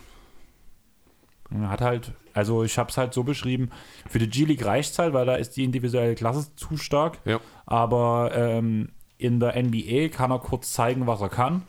Danach stellen die Gegner sich wieder auf ihn ein und dann ist es schon wieder vorbei. Genau. Ja, sehr schön zusammengefasst. Und das wird halt noch ein, zwei Jahre so weitergehen, wenn er das will, wenn er nicht irgendwann selber die Reißleine zieht oder vielleicht auch nochmal irgendwo, vielleicht in Übersee, in Europa irgendwo spielen will. Aber es scheint er nicht der Typ dafür zu sein. Auch so, ich glaube, das habe ich auch mit Philly diskutiert, würde mich deine Meinung dazu interessieren. Mhm. Ich glaube, dass Thomas in Übersee nicht mal so gut funktioniert oder zumindest in Europa, einfach weil wir hier das andere Verteidigungssystem und die Center unter, in der Zone verteidigen dürfen. Und dadurch, für ihn schwieriger wird. Genau. Ja, das stimmt, da hast du natürlich recht. Ähm, andererseits ist die individuelle Qualität, die er hat, natürlich immer noch gut genug, äh, um einer, finde ich, der besseren Spieler dann auch in der Euroleague zu sein. Wenn er denn jetzt sich nicht noch zwei Jahre in der NBA versucht aufzureiben, denn dann wird das auch nicht mehr gehen. Wenn er im Sommer den Schritt nach Europa machen würde, bin ich mir sicher, könnte er noch ein, zwei Jahre durchaus eine gute Rolle spielen und auch bei einem wichtigen Club wichtige Minuten spielen, aber wie gesagt, ich glaube nicht, dass das in irgendeiner Form eine Rolle für ihn spielt. ja, also ich glaube auch nicht, dass das passiert. Ja. Eher würde ich sogar sagen, geht er nach China. Bevor er nach Europa geht. Nee, ich, ich sehe Thomas überhaupt nicht die USA verlassen eigentlich. Okay. Aber ob es dann eher, dann wahrscheinlich vielleicht eher China als Europa, da- das mag sein, weil das ist dann wieder dieses starlastige Spiel eher, das systemische, das stimmt schon, da hat er in Europa vielleicht auch etwas mehr Probleme, ja. Ja, wer in Europa überhaupt keine Probleme hätte, nee, wir machen das anders. Also ich bin jetzt eigentlich, wir haben äh, jetzt noch das eine Thema. Wir sind ganz gut im eine Thema. unserer kürzesten Folgen ever. Ist ja jetzt nicht so schlimm, aber also wir, wir gucken mal. Das ist ja jetzt doch ein bisschen, was haben wir noch? Ne? Denn es ist was Historisches passiert am vergangenen Montag. Denn am 28.02.2022 ist es endlich soweit gewesen. Jedes aktive NBA-Team kann ein 50-Punkte-Spiel eines eigenen Spielers in der Geschichte sein eigenen. Weißt du, wer für diesen Meilenstein verantwortlich ist? Ja. Natürlich, wer sonst? Charmorant. Es hat tatsächlich bisher noch niemand geschafft, 50 Punkte für die Memphis Grizzlies aufzulegen. Tatsächlich hat Morant es jetzt geschafft, innerhalb von zwei Spielen zwei neue Franchise-Rekorde aufzulegen. Hat er erst in dem Spiel davor 46 Punkte gemacht. Ich habe mir irgendwo hingeschrieben, wo war es? Ach, gegen Chicago, genau. Ähm, ja, und jetzt dann eben am Montag 52 den Spurs eingeschenkt. In 34 Minuten 22 von 30 aus dem Feld. 4 von 4 Dreier, 2 Assists, 7 Rebounds, 4 Turnover sind auch okay bei dieser Auslastung. Ähm, sehr interessant, als ich mir das so angeschaut habe, war die Tatsache, dass er insgesamt nur vier Würfe weniger genommen hat als die nächsten drei Spieler mit den meisten Würfen. Dabei aber insgesamt nur sechs Würfe weniger getroffen hat als das gesamte restliche Team. Ne, okay. Also, also 20 von 33 hat, äh, nein, 20 von 22 von 30 hat Morant aus dem Feld aufgelegt. Ähm, damit hat er 30 von 89 Würfen genommen und 22 von 46 Grizzlies Würfen getroffen. Wahnsinn. Also ohne Morant wären die Grizzlies bei 37 Prozent aus dem Feld gewesen in diesem Spiel. Alleine das zeigt schon, welchen Wert dieser Kerl hat. Aber als ob das nicht genug wäre, muss es natürlich unbedingt noch ein bisschen mehr sein. Da reichen nicht einfach nur 52 Prozent. Da muss ein völlig lächerlicher Posterdank über Jakob Pöldl dabei sein. Und ein Fullcore. Und, und, und, ein noch viel, viel lächerlicherer Halftime-Passer nach Einwurf Adams an der eigenen Grundlinie, den er quasi per LA-Up Fadeaway Jumpshot an der gegnerischen Grundlinie per Touchwurf versenkt. Also völlig irre, aber es passt halt auch perfekt in das Bild von Charmovent. Der Typ ist einfach nicht normal. Es gibt keine langweiligen Spiele mit Charmovent. Egal, was du machst, man könnte wahrscheinlich zu jedem einzelnen Grizzly-Spiel ein fünfminütiges Highlight-Play alleine von Charmovent zusammenschneiden. Das ist Wahnsinn. Ja. Was? Ja. Ja, ja, ja. genau. ja, aber 50 Punkte bei 70 Prozent aus dem Feld. Das fand ich außergewöhnlich. Da wollte ich mal gucken, wer hat denn das sonst noch so geschafft? Ich war überrascht, es sind doch relativ viele. Insgesamt haben das 25 Spieler schon geschafft. Fünf davon mehrfach. Und jetzt kommst du ins Spiel, denn ich will ein bisschen mit dir Namen, ein bisschen Name-Swapping machen. Ähm, also fünf Spieler haben es mehr als einmal geschafft 50 Punkte bei über 70 Prozent aus dem Feld aufzulegen. Von diesen fünf sticht einer ganz deutlich mit sechsmal hervor, alle anderen haben es zweimal geschafft. Kannst du mir sagen, wer diese fünf? Das ist ja franchise-übergreifend. Alle Spieler in der genau. gesamten Liga, richtig. Aber auch vergangene. Alle. Alle. Also jetzt gerade reden wir, ja. genau, von den fünf Spielern, Wolf. die es mehr als einmal geschafft haben. Wild ist nicht dabei. Also vielleicht wurde zu der Zeit das statistisch noch nicht aufgefasst, das also weiß ich, ich nicht, aber schon, wahrscheinlich. Äh, ja, also er ist statistisch nicht dabei, weil okay. es wahrscheinlich noch nicht recorded wurde damals. Dann MJ? Ist der mit den Sechsen. Also er hat es sechsmal geschafft. Dann wird es Kobe mindestens einmal geschafft haben. Wir reden von denen, die es jetzt mehr als einmal geschafft haben. Aber ja, Kobe hat es zweimal geschafft, gehört dazu. Drei fehlen noch. Alle zwei, äh, alle, die es zweimal geschafft haben. Ach so. Ähm. Also einen davon erwarte ich, dass du schaffst. Einen bin ich mir sicher, weißt du nicht. Und bei dem anderen bin ich mir nicht sicher. Also Kobe Brewer hat bloß 51 Punkte ähm, Achso, ähm, genau, also Kobe Brewer ist nicht dabei. Kobe Brewer hat keine 70 Prozent aus dem Feld. Das sind schon alles Namen. Also ich werde dich dann auch noch nach den Aktiven fragen, die das äh, geschafft haben einmal. Ähm, die drei, die mir jetzt fehlen. Ähm, der eine ist wahrscheinlich, das ist der, von dem ich eigentlich erwarte, dass du schaffst, der coolste Typ der Welt. Der geht zu einem Contest, sagt, dass er alles schlägt und macht es dann auch. Larry Bird. Genau. Der andere ist Teil des besten Duos, das nie einen Titel geholt hat. Tracy? Bestes Duo, was nie einen Titel geholt hat. Also, da muss es sofort eigentlich. Die haben ihren eigenen Spitznamen kombiniert aus den beiden Namen. Stuck Alone. Richtig. Also Malone dann in dem Fall. Richtig, Carl Malone. Den dritten, also der letzte, der das geschafft hat, ist Kiki van der Wege. Ist lange her. Ich habe auch kein Datum dazu geschrieben. Deswegen, den Namen habe ich noch nie gehört. Das dachte ich, ich mir. Sagen. Also den hätte ich jetzt, da wäre ich auch selber nie drauf gekommen. Ich habe den Namen schon mal gehört, aber ich hätte den auch, ich glaube, vor die Nuggets damals gewesen. Äh, der wäre ich auch nicht drauf gekommen. Genau, das sind die, die das mehrfach aber geschafft ganz haben. Ganz ehrlich, Tracy hätte ich es auch zugetraut.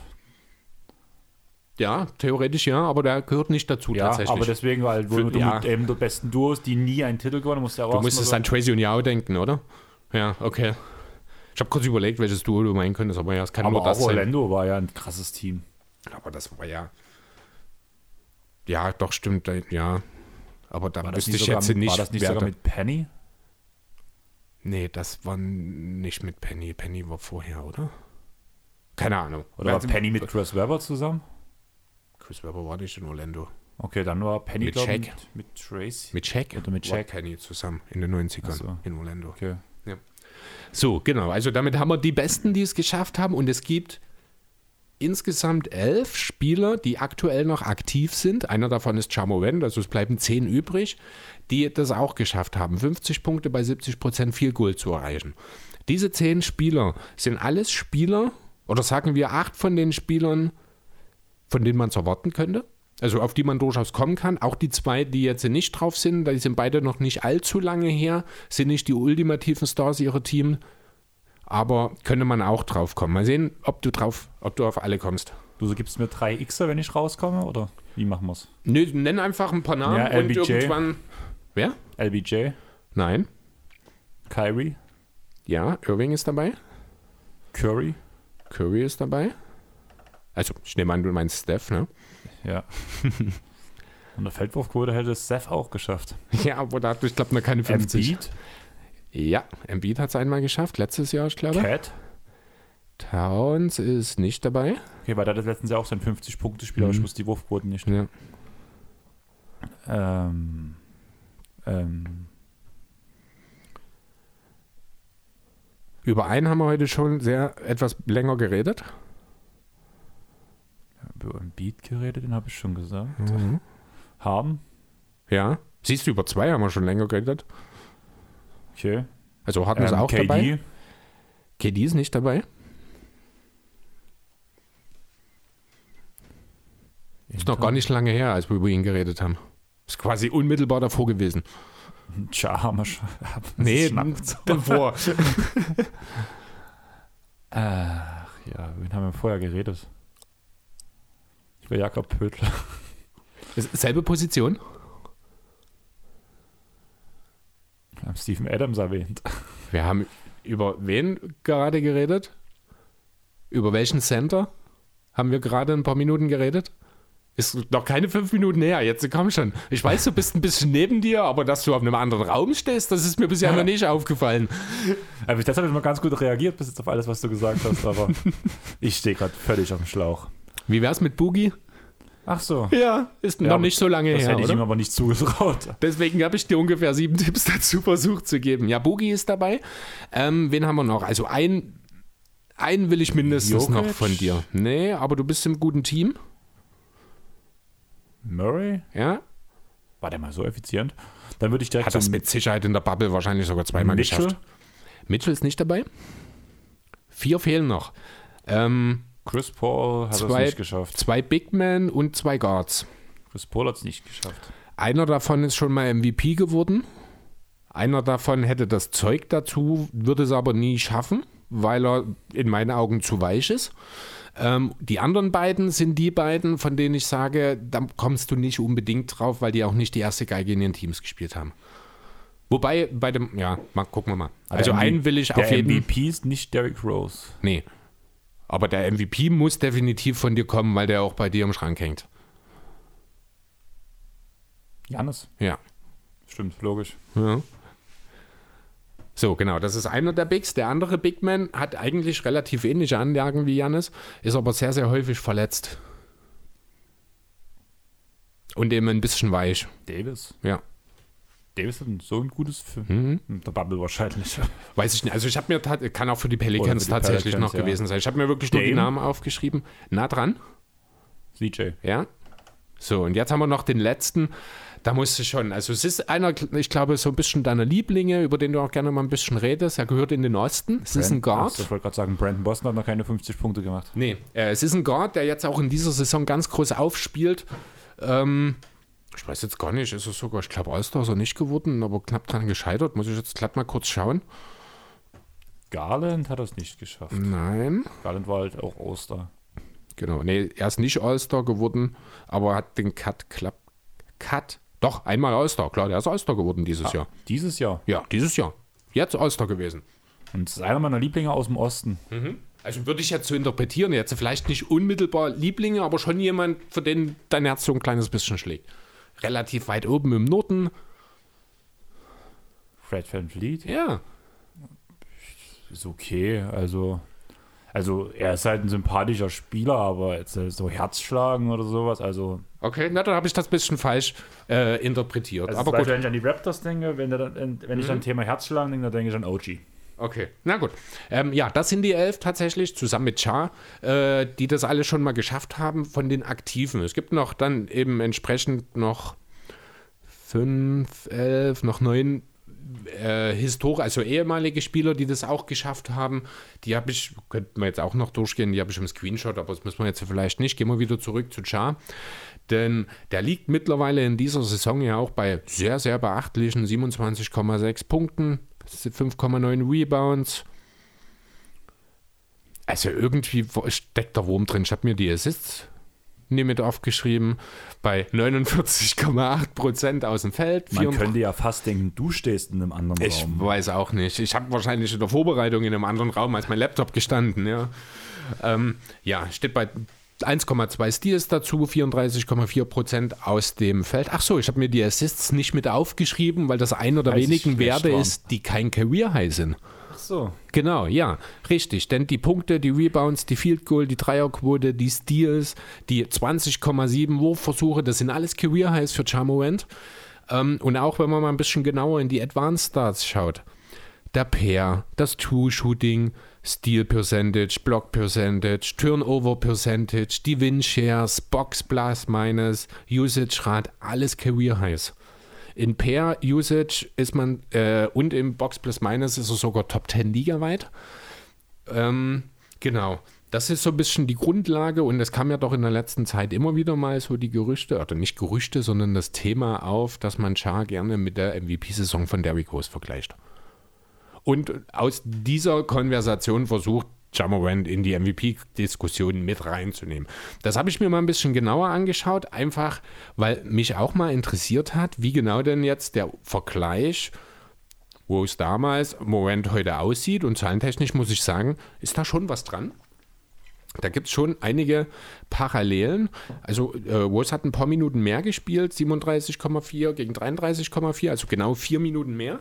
Hat dabei aber dafür weniger Würfe genommen, die schlechter getroffen und insgesamt auch knapp drei Punkte weniger gemacht. War nicht ganz so effizient. Auch wenn man in die äh, Advanced Stats schaut, dann ist der Pair von Moen dieses Jahr höher. Da ist das Two-Shooting um 2,8 höher, hat eine etwas geringere Dreierrate, trifft den aber dafür besser als Rose. Ähm, das Einzige, wo Rose ihn wirklich aussticht, sind die Assists.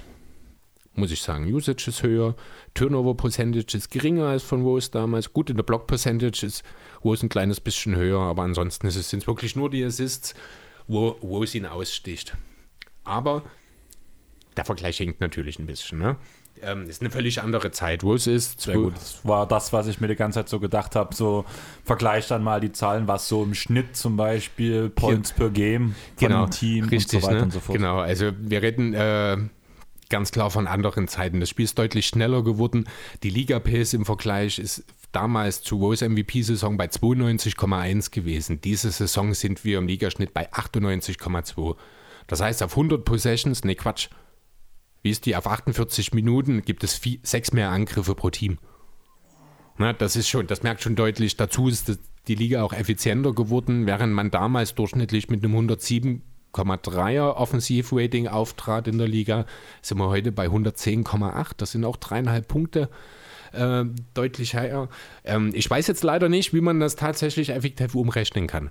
Wenn ich es könnte, hätte ich es gemacht, um einfach mal wirklich den effektiven Vergleich versuchen herbeizuführen, rein statistisch In zwischen Morant und Rose. Indem du den Liga-Durchschnitt nimmst und danach den Liga-Durchschnitt zu den jeweiligen, also aus den jeweiligen Jahren mit dem jeweiligen Spieler vergleichst und guckst, wie weit, wie weit er Du drüber würdest steht. quasi genau das ins Verhältnis setzen und prozentual angeben dann sozusagen. Genau, das hätte man machen können, stimmt. Auf die Idee bin ich tatsächlich nicht gekommen. Ich bin Bitteschön. schockiert, dass die Idee von dir kommt. Dankeschön. Gerade jetzt in diesem Moment. Eben drum. Genau. Bin mir aber ziemlich sicher, wenn man das so umrechnet, dann sind die Zahlen nahezu identisch.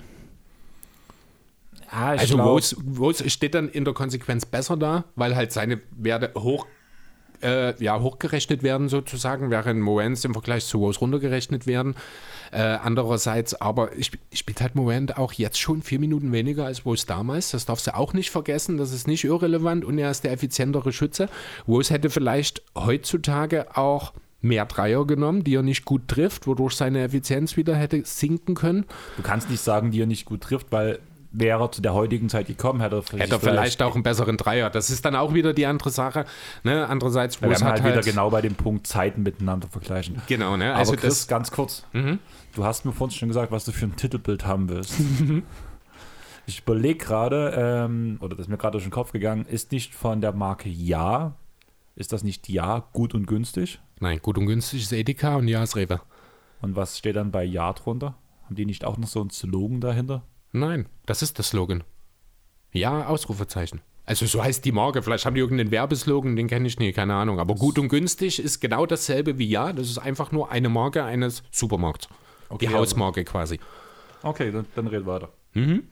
Ähm, jetzt muss ich mich kurz wieder reindenken. Achso, genau. Also wenn man das hochrechnen würde, bin ich schon der Meinung, dass sich das Ganze insgesamt relativ deckeln sollte an der Stelle. Man kann natürlich äh, dabei erwähnen, dass die Bulls den Number One Seed in der Saison erreicht haben, dass damals ein so junger, so außergewöhnlich einflussreicher Spieler ähm, noch wirklich außergewöhnlich war. Heutzutage ist das ja immer ein bisschen anders, wenn ich an Trae Young, Luka Doncic oder eben auch Cha denke, im Idealfall irgendwann vielleicht auch mal an den Zion Williamson, dann ist das äh, gang und gäbe mittlerweile, dass da jemand, der unter 25 ist, beziehungsweise ja sogar unter 22 oder unter 23 ist, äh, die Geschicke einer Franchise so ein bisschen auf dem Feld lenkt. Das war ja damals noch ein bisschen anders. Da gab es natürlich auch diese Ausnahmegestalten wie ein LeBron äh, oder auch ein Blake Griffin, der sein Team natürlich auch in der Rookie-Saison schon besser machen konnte oder schon früh in der Karriere. Aber das sind drei Drittjahres-Profi als MVP-Kandidat, wie es Rose damals war, das ist schon außergewöhnlich. Das kommt häufiger vor jetzt mittlerweile, weil halt auch einfach die jungen Spieler reifer sind spielerisch, weil halt auch viele mehr, also häufiger Spieler aus Europa kommen und schon Profi-Erfahrung haben, wenn man da an Doncic zum Beispiel denkt. Oder auch einem Franz Wagner, der natürlich nicht ganz auf dem Niveau spielt, aber äh, da schon gewisse Ähnlichkeiten hat. Ja, deswegen stellt sich mir schon so ein bisschen die Frage im Endeffekt, würdest du jetzt anhand dieses Vergleichs schon sagen, Jamorant ist so gut wie Derrick Rose damals? One-in-One-Vergleich oder im Liga-Vergleich gesehen? Was meinst du mit Liga-Vergleich? Ich kann mir gut vorstellen, einfach, wir haben jetzt gerade eine Ära von Spielern, die so ein hohes Maß an Spielklasse haben, wie es noch nie. Also vor allem so eine Talentdichte hatten wir noch nie in der NBA, wie wir es jetzt derzeit gerade haben. Mhm. Und da sind viele Spieler wesentlich besser als auch die, die von vor vielen Jahren. Mhm. Und dadurch alleine auch wegen der Konkurrenz wird ja auch nochmal von Ja ein paar Werte gedrückt, sage ich mal so, beziehungsweise die Entwicklung des Spielers ist ja auch weitergegangen. Sei es der Dreier und so weiter und so fort.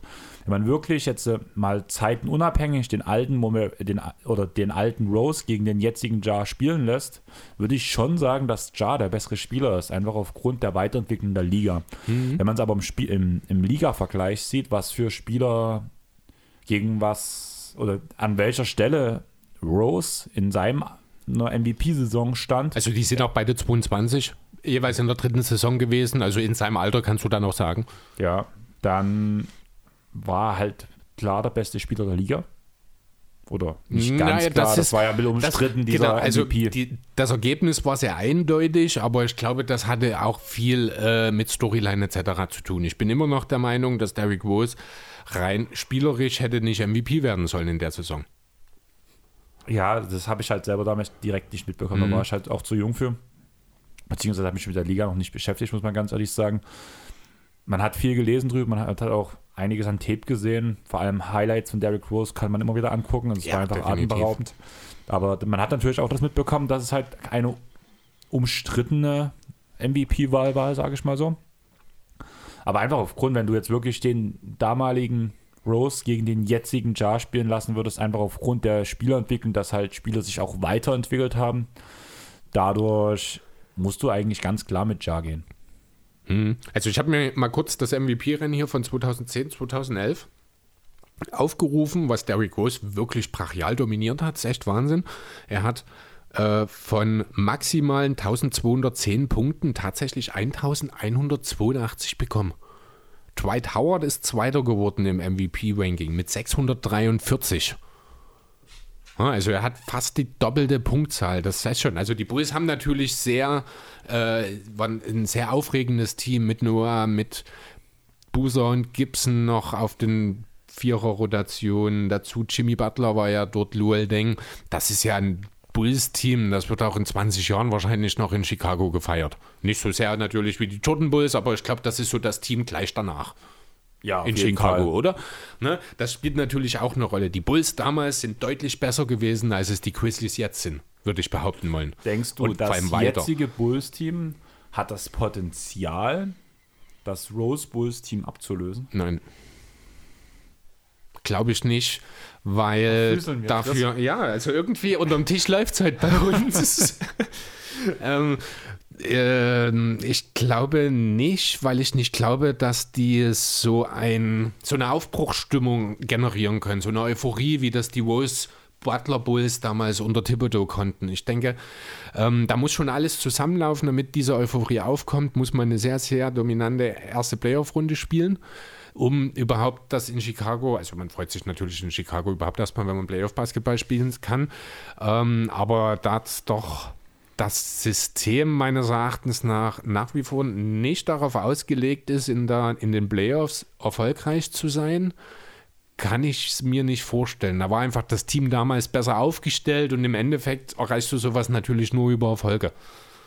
Ja, aber wenn ich drüber nachdenke, so ob das Team zumindest das Potenzial gehabt hätte jetzt von diesem Jahr, wenn man jetzt die Verletzungen wegdenkt. Das sich, also na gut, also der große Unbekannte ist natürlich Patrick Williams. Den haben wir in dieser Saison noch nicht gesehen. Der könnte natürlich dieses ganze Bulls-Konstrukt nochmal komplett auf links drehen.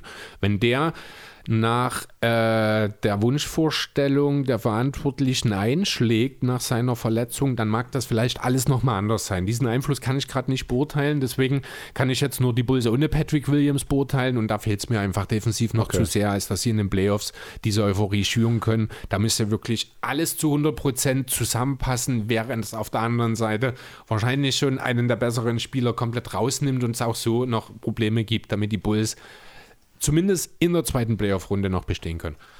Ja, kann ich verstehen, aber du weißt doch, was ich raus will, weil man kam wieder von nirgendwo, blöd gesagt, kommt jetzt, war ja wirklich sehr lang Platz 1 der gesamten Liga. Mhm. Man hat geschwärmt, man hat gemerkt, dass Bulls-Fans sich endlich wieder gefreut haben und keiner sich so richtig erklären konnte, wo es herkommt vor allem. Das muss man ja ganz ehrlich sagen, dass man hat zwar gesagt, man hat, sie haben einen klaren Schritt nach vorne gemacht, aber dass man Platz 1, das war ja wow, was ist da los?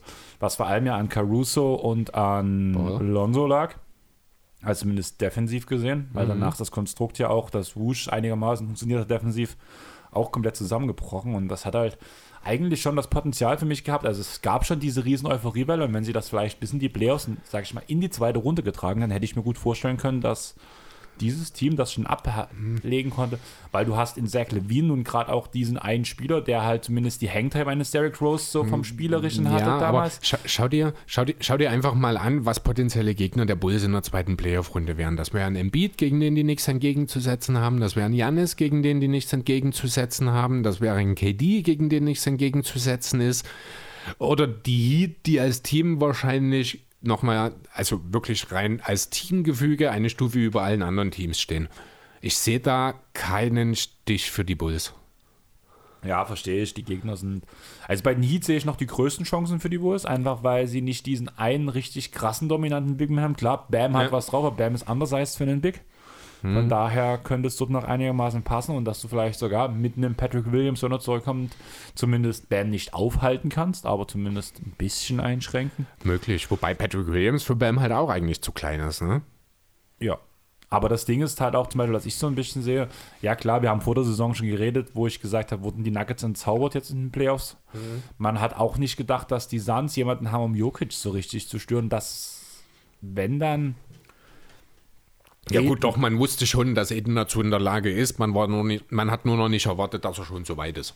Ja, aber es war ja nun nicht mal genauso, weil ja Jokic in den Playoffs ja seine Leistung gebracht hat. Er ja, war, es waren halt einfach Potter und Murray weg. Das ja? unter anderem, aber äh, mir ging es vor allem jetzt darum bei dem Punkt, dass man halt, wenn man einen, den einen absoluten Spieler im Sinne von Jannis oder ein Beat bei den zwei Beispielen, die du hast, lass ich spielen, du verhinderst alles ringsherum aber auch da, also das sehe ich halt für die Bulls nicht. Das könntest du machen mit einem James Harden, weil man das Personal dazu hat. Also Lonzo und Caruso sind durchaus in der Lage, den Guard aus dem Spiel zu nehmen. Aber ich sehe halt auch einen Patrick Williams nicht in der Lage, irgendeinen Big Man oder ich sehe keinen der Bulls-Spieler in der Lage, irgendeinen Top-Big-Man auch nur ansatzweise einzuschränken. Ein Embiid macht mit einem Nikola Vucevic, was er will. Ein Janis macht mit dem kompletten bulls Court, was er will.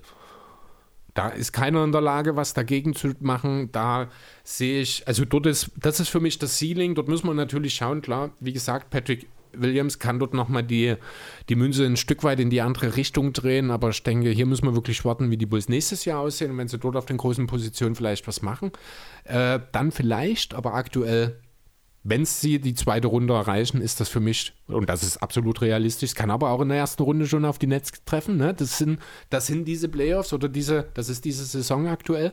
Ähm, aber mehr als die zweite Runde sehe ich nicht für die Bulls. Und das ist der Unterschied zu den Grizzlies, denn die sehe ich durchaus ähm, in der Lage, auch weiterzukommen. Je nachdem, nach Matchup muss man hier natürlich auch sagen, auch da kann es ja sein, dass dann eventuell fitte Clippers zum Beispiel in der ersten Runde schon warten könnten unter Umständen, beziehungsweise vielleicht dann auch fitte Nuggets oder eingespielte Mavericks in der zweiten Runde. Also das ist auch alles andere als ein Selbstläufer, aber da fühle ich mich irgendwie bei Memphis besser als bei Chicago, wenn ich ehrlich sein soll, weil das Teamgefüge dort ausgeglichener zusammengestellt ist und halt auf jeder Position ähm, ja, das Personal auch so aufgestellt ist, dass man eigentlich gegen alles so ein Stück weit auch agieren kann. Würde ich dir in dem Punkt recht geben, allerdings sagen wir nicht umsonst, ähm, Playoff-Basketball ist ein anderer Basketball und du hast sehr, sehr krass wenig Erfahrung drin. Was ja, aber das haben die Bulls ja auch. Na, also das sind ja jetzt beides keine Teams oder Spieler. Also DeMar Rosen, ähm, ja, aber Alex so viel. Caruso. Caruso hat eine Playoff-Saison mit dort zwei. Nee, stimmt. Ja, gut, nee, Caruso ist natürlich auch Champion mit den Legos geworden, du hast recht. Ja, also ein bisschen mehr Erfahrung als Wusch die Grizzlies. War, Wusch war einige Jahre in den Playoffs. Levine hat seine ersten stimmt Playoffs. schon, du hast recht. Es ist ein bisschen mehr, wenn wir jetzt so drüber reden. Die auch Bulls haben schon ein bisschen Playoff-Erfahrung. Also okay, ja, und sie haben Playoffs, also Playoff-Erfahrung, ähm, mhm. die Bulls. Allerdings haben, haben sie auch einen größeren Altersdurchschnitt. Also sie haben einfach in der NBA auch schon mehr gesehen. Ja, ne, das, aber das wiederum, das muss ja jetzt nicht unbedingt auch etwas sein. Es gibt halt auch diese jungen, unbeschwerten Teams. Ne, wie die Sander damals eben um Durant und Westbrook, die in die Finals vorgedrungen sind. Ähm, die sind dann ein schönes Beispiel dafür. Zum Beispiel solche Teams gibt es eben auch. Und ich finde, Memphis hat so einen Vibe, weil man eben einen ganz klaren Franchise-Player hat, der spätestens in zwei Jahren mit MVP ein großes Wort in der MVP-Konversation mitreden wird, weil man drumherum so super aufgebaut ist. Du hast mit Stephen Adams einen guten Sender in der Mitte, der einfach eine Kante ist. Du hast mit Sharon Jackson Jr. wahrscheinlich den perfekten defensiven Power Forward, um Stephen Adams zu ergänzen. Dieses freie Radikal, das ich so liebe. Dieser, dieser Shotblocker von der Weakside, der plötzlich auftaucht. Sharon Jackson hat in dem Spiel jetzt irgendwann mal sechs oder sieben Blocks aufgelegt. Zum dritten Mal in dieser Saison oder sowas. Das ist irre. Na, dann hast du mit Bane noch den äh, perfekten sekundären Ballhändler, der auch in der Lage ist, äh, als zweite oder dritte Option offensiv Verantwortung zu übernehmen nehmen. Dazu jede Menge sehr, sehr gute Rollenspieler, die ihre Aufgabe erfüllen. Dieses Team ist richtig, richtig gut zusammengestellt. Im Grunde so fast schon so ein bisschen eine Light-Version der Suns, wo ja alle sagen, dieses Team hat keine Schwächen. Genau in diese Richtung bewegen sich die Grizzlies mittelfristig auch, wenn sie den Weg beibehalten. Ja, also da gebe ich dir vollkommen recht. Mittelfristig ja, gibt dem Team noch zwei, drei Jahre und mhm. lass es so zusammenbleiben, was ja auch ja. schon wieder in der NBA auf drei Jahre selbst Schwierig vorherzusagen genau. ist. Ja. Aber so im Groben Ganzen gebe ich dir schon recht. Das ist eine Light-Version der Suns. Ja. Unter Umständen, wenn ich ehrlich sein soll, ja, wobei, nee, das tut, ach, ich wollte gerade sagen, mit dem besten Individualspieler, aber das ist unheimlich schwer abzuschätzen, weil das hat man jetzt vor ein paar Wochen auch schon mal. Wer ist denn überhaupt der beste Spieler der Suns? Ist es Booker, ist es Paul? Das ist ganz klar ist Booker es, dieses Jahr. Äh, genau da bin ich anderer Meinung. Das ist, da sehe ich einfach anders, weil die, weil Chris Paul, der macht einfach das auf eine völlig andere Art. Der ist da so, so gechillt irgendwie, der macht das so nebenbei. Aber ja, aber das Problem ist, wir reden vom besten Spieler und das mhm. ist halt Booker. Ja, okay. Paul ist wiederum der wichtigste nee, Spieler, ja, weil er ich halt, bester gesagt, ja. Genau, weil er mhm. halt auch die ähm, Booker die Aussagen bringt, wenn du in diese Situation ja. kommst, mach das und das. Er sagt zu Aiden, wenn du den Screen stellst, stellst du dich einen Schritt weiter rüber. Ist richtig. Bismarck Biombo 5 Grad drehen würde. Most Improved Player. Genau. So kleine Sachen. Das ist halt aber stimmt, alles, was ja. nicht den Deswegen besten Spieler nicht- ausmacht, ja. sondern den wichtigsten Spieler. Ja, Weil recht. blöd gesagt, das ist ja das beste Beispiel, wo ähm, Chris Paul Covid hatte, war er ja per Videocall bei jeder ähm, Teamsitzung mit dabei, beziehungsweise sogar in der Kabine in der Halbzeitpause. Ja. Einfach um dem Team Sachen zu sagen, die er sieht, weil er gerade Fernsehen guckt und das Spiel live guckt. Okay, dann lass mich die Frage nochmal anders formulieren. In fünf Jahren, Booker oder Morant? Morant ist 22, Ja. Booker ist 23. Booker. Ehrlich? Ja. Da gehe ich, ich glaube, mit Morant. Ich vertraue äh, Morant seinen Wurf nicht, muss ich ganz ehrlich sagen. Mhm. Außerdem ist noch der Punkt, dass Morant, er ist zwar ein bisschen softer geworden, aber er spielt immer noch sehr knochengefährlich. Dass, also, dass ihm Seine Landungen sind gefühlt ein bisschen besser geworden, Genau. habe ich das Gefühl. Also man hat nicht mehr Angst bei jedem zweiten Dank, dass er danach liegen bleibt. Ne? Genau. Aber im Großen und Ganzen vertraue ich halt dem Wurf nicht und im Endeffekt danach denke ich, dass er auch verletzungsanfälliger sein wird in seiner Karriere als ein Devin Booker. Mag sein. Danach hat Booker sich jetzt noch das Midrange-Game drauf geschöffelt, hat Playmaking-Skills, also deswegen sehe ich Booker schon weiter von, muss ich sagen. Hm, Okay. Ja gut, Aber das... hm. einfach, weil ich dem Wurf nicht vertraue. Gib Ja Morant den Wurf, so sage ich mal, so 38 bis 40 Prozent, dann sage ich Morant. Und dass er sich nicht verletzt. Devin, Devin Bookers Dreierquote in den ersten beiden oder in, in drei der ersten vier Jahre. Ich weiß, der ist war nicht- 34, 36, 38, 32. Das sind die Dreierquoten von Booker. Also da ist durchaus noch Chance für Moment auch, dass er sich dann, also Booker hat es ja tatsächlich, muss man 35 Prozent Karriere-Dreier, habe ich auch erwartet, dass er höher ist, wenn ich ehrlich sein soll Ähm, jetzt. Das Ding ist aber, dass Booker auch schon ähm, im. College gezeigt hat, dass er Dreier werfen kann. Also er war im, im College bloß ein Rollenspieler Ja. Und ähm, hat deswegen dort nicht so viel zeigen können, sage ich mal so. Er konnte jetzt in den ersten Jahren einfach seinen Wurf, der fiel halt einfach nicht. Mhm. Ja, Aber, gut, aber er, er hat halt auch schon im zweiten Jahr fünf Versuche genommen. ja, ne? kam halt als reiner Schütze in die Liga. Er war halt ein Rollenspieler ja. damals in Duke. Ja, genau. Aber also ich will nur sagen, ne, also gut, er hat halt andererseits, er hat diese 32 Prozent, dieses eine Jahr in Phoenix, da hat er aber auch nur 64 Spiele gemacht. Ansonsten sind es ja auch zumindest immer mindestens diese 34 Prozent gewesen. Na, da ist Morant jetzt das erste Mal da. Aber wie gesagt, also ich finde, da, da ist noch Luft. Ich bin mir auch sicher, Moment wird sich noch äh, einen stabilen Wurf aneignen. Zumindest so stabil, dass er halbwegs ähm, ja, beachtet werden muss. Also soweit ist er eigentlich schon mittlerweile, muss ich sagen. Den kannst du nicht mehr alleine stehen lassen. Andererseits kannst du auch nicht zu hart auf den Closeout gehen, weil dann ja, bedankt sich dein Sender danach, weil er auf einem neuen Poster gelandet ist. Genau. Ähm, genau, das ist so die Frage. Was mich jetzt noch so ein bisschen interessiert ist, wo würdest du denn Moment aktuell in einer MVP-Konversation führen? Also hättest du ihn in der Top 10? Ja. Ja, oder? Pflicht, Genau. Pflicht. Also genau, vielleicht machen wir das mal ein bisschen, das ist so ein bisschen auch das Ziel, worauf ich hinaus will, so als Abschluss sozusagen zu dieser ganzen Thematik, würde ich gerne mit dir einfach meine Top 10 äh, MVP-Liste aufstellen wollen, weil ich finde, ähm, das Box hat ja diese Woche, ich glaube, seine MVP-Letter rausgegeben. Ich bin da grundsätzlich relativ d'accord. Ich glaube, Robert Arndt oder hat das Ole gemacht? Weiß ich nicht. Auch du nicht gelesen. Ähm, äh, das war so der O-Ton. Es gibt die drei davon und danach ist eine Weile nix und dann kann eigentlich alles passieren. So Wollen wir erstmal die drei davon sehen. Ja, also sagen. wir können sie ja erstmal einfach nennen, ohne sie zu ranken. Ich denke, wir sind uns du sehr hast sie einig. gelesen, deswegen würde ich einfach meine immer sagen, oder? Gerne.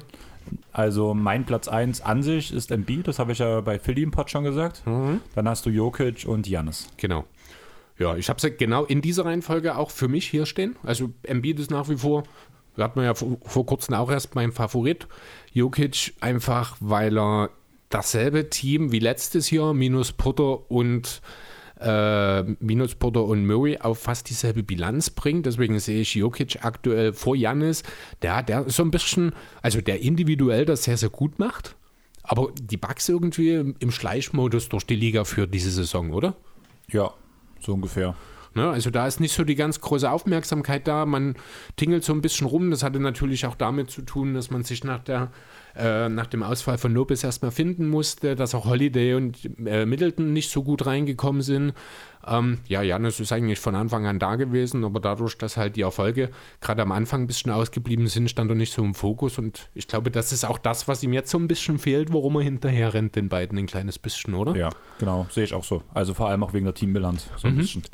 So, genau. Und dann haben wir jetzt also diese drei. Ich denke, da wird es nur ganz, ganz wenige geben, die behaupten wollen, da muss jemand anderes rein oder da gehört nur ein Vierter dazu. Ich finde, hinter den dreien ist erstmal eine riesengroße Lücke. Mm. Also, riesen, also eine große Lücke. Vielleicht keine riesengroße Lücke, aber es gibt keinen anderen, dem ich reelle Chancen auf den MVP noch einräume in dieser Saison. Ja, da gebe ich dir recht. Bei mir kommt als nächstes ein Zweimann-Tier, was dann die Top 5 abrundet. Mhm. Und die zwei Spieler sind auf Platz 4, DeMar Rosen. Den habe ich auch auf 4 hier stehen. Und ja. Platz 5, Jamorant. Da habe ich Steph Curry noch stehen. Das ist aber eine Geschichte, da habe ich. Na, das die, also da zweifle ich ein bisschen. Also ich habe die jetzt nicht super gerankt bei mir. Äh, Moment habe ich tatsächlich noch nicht. Ich würde dann eher sogar noch sagen, CP3 käme hier oder Jimmy Butler auf der 5. Oh, da, Aber haben, Butler wir, da haben wir eine ganz schöne Abweichung jetzt ja, gleich. Also Butler hat halt relativ wenig Spiele gemacht. Genau. Deswegen bin ich total, gehe ich total mit, wenn du sagst, Butler, lass mal an der Stelle erstmal raus. Das ist in Ordnung. Ähm, Paul aus den Gründen, die wir vorhin schon mal so ein bisschen genannt haben, einfach weil sein Einfluss auf die Suns, auch wenn er nicht spielt, größer ist als der von manch anderen Spielern, wenn er spielt. Ja. Deswegen würde ich sagen, also deswegen habe ich Paul jetzt hier aktuell, ja, dass sich so ein bisschen mit Curry um Platz 5 kämpft, äh, prügelt bei mir quasi. Also mir ist es Ja halt, wie gesagt. Ja habe ich auf 8 stehen. Äh, ja auf also jetzt fünf. auf 7, wenn wir Butler rausnehmen würden. Mein quasi. Platz 6 und mein Platz 7 wäre mein nächstes Tier. Aha. Und das sind und die beiden, da oder? ist auf Platz 6 ist Stephen Curry. Ja. Und auf Platz 7 ist Luka Doncic. Luca habe ich aktuell noch nicht in meiner Top 10. Könnte aber in einer Woche schon ganz anders aussehen. Also das ist der erste, den ich als Honorable Menschen direkt dahinter stehen habe. Ich habe aber eben auch, wie gesagt, Jimmy Butler auf 7, der wenig Spiele gemacht hat. Und ich habe, weil er bis zu seiner Verletzung der klare MVP-Hauptkandidat war, KD noch auf 10 stehen. Das ist, also du hast jetzt bei mir den Punkt, die Spieler, die fast durchgespielt haben. Mhm. Also dieses Tier mit Luca und Steph ist halt Steph, der am Anfang der Saison alles abgerissen hat, total krass war und danach ganz schön abgeflacht ist jetzt. Und sich jetzt wieder einpegelt, aber halt genau. halt diesen ganz, ganz schlechten Januar drin hatte. Ne? Genau. Und, und Luca, das andersrum. Genau andersrum. Deswegen die zwei, weil wenn die das über die komplette Saison gezeigt hätten, wären sie ganz klar, wären ja. sie im ersten Tier mit drin, muss man ganz Aber der Unterschied, sagen. also dort nochmal der Unterschied dann einfach zwischen äh, Curry und Luca ist der Teamerfolg. Deswegen gehe ich ganz klar mit Curry über Luca. Aber ich glaube, dass Luca sich noch hochkämpft. Aber also nicht auf das Warriors-Niveau. Die, ich Nee, die Warriors, die sind, äh, ich glaube, schon so safe auf Platz 2 im Westen. Ja, aber trotzdem werden die Mavs noch auf Platz 4 vorstoßen und damit kannst du schon argumentieren dafür. Es sind auch nur fünf Spiele. Ich bin das überrascht, ist es ist Saison, deutlicher. Es ist ein ja. Saisonendsport, ist das. Also, stimmt, es sind ja nur noch, 5, genau. also nur noch, es sind etwa 25 Spiele noch. Da sind fünf Spiele, musst du erstmal aufholen, genau. da hast du natürlich recht. Aber das ist dann äh, im Endeffekt für mich dann auch so ein bisschen der, das Argument äh, für Curry gegenüber Luca, muss aber auch ganz deutlich sagen, ein Gegenargument bezüglich Luca, nee, bezüglich Curry ist die Tatsache, dass ich als Honorable Menschen auch einfach nochmal Draymond Queen mit denen geschrieben habe. Okay, nein, dessen, äh, dessen Werte, äh, also da muss man einfach mal schauen. Ich glaube, die Warriors sind hart negativ, wenn Quayman Tween, Quayman Tween, wenn Draymond Queen fehlt und hart positiv, wenn er spielt. Also alleine dieser Draymond spielt und spielt nicht, dieser Effekt, der hat mich dazu bewogen, einfach mal und eben die Tatsache, dass Curry doch deutlich abgebaut hat im Saisonverlauf, ähm, dass ich ihn einfach nochmal mit nennen will und dass man darüber vielleicht noch einen Strick drehen könnte, dass man Curry noch ein, zwei Plätze fallen lässt. Momentan aber würde ich noch auf meiner Platz 5 hier stehen lassen. Sind aber Sachen, sowohl Cha als auch Luca, ja, vielleicht sogar Jason Tatum könnten durchaus im Laufe der Saison noch an ihm vorbei. Na, bei mir ist jetzt auf Platz 8 ähm, ist bei mir Devin Booker. Den habe ich auf 9, direkt hinter Cha. Platz 9 ist KD bei mir mhm. und Platz 10 ist Butler. Okay, also haben wir ja im Grunde mehr oder weniger dieselben Namen. Du hast halt äh, Luca drin, wo ich, wen hast du jetzt nicht, den ich dabei hatte? Irgendeiner fehlt dir doch jetzt. Ja, ich überlege gerade, welchen Namen du gesagt hast. Der war relativ weit vorn, würde ich sagen. Der Rosen, Curry. Curry hast du jetzt? Curry war bei mir Platz 6. Ah, nee, CB3 fehlt dir. Genau, Chris, Chris Paul. Paul, stimmt. Das ist auch wieder, also ich habe äh, tatsächlich jetzt hier wirklich hier Namen stehen, die haben auch einige Spiele verpasst. Das muss man dann am Ende der Saison natürlich mal die Abrechnung machen und gucken, wer hat wie viele Spiele wirklich gespielt, ob die dann am Ende noch in diese Top 10 reinkommen. Äh, erwähnenswert in dem Zusammenhang habe ich noch Zach Levine der aber mittlerweile ganz klar von der Rosen den Rang abgelaufen bekommen hat, Yep. deswegen auch nicht mehr in die Top 10 gehört.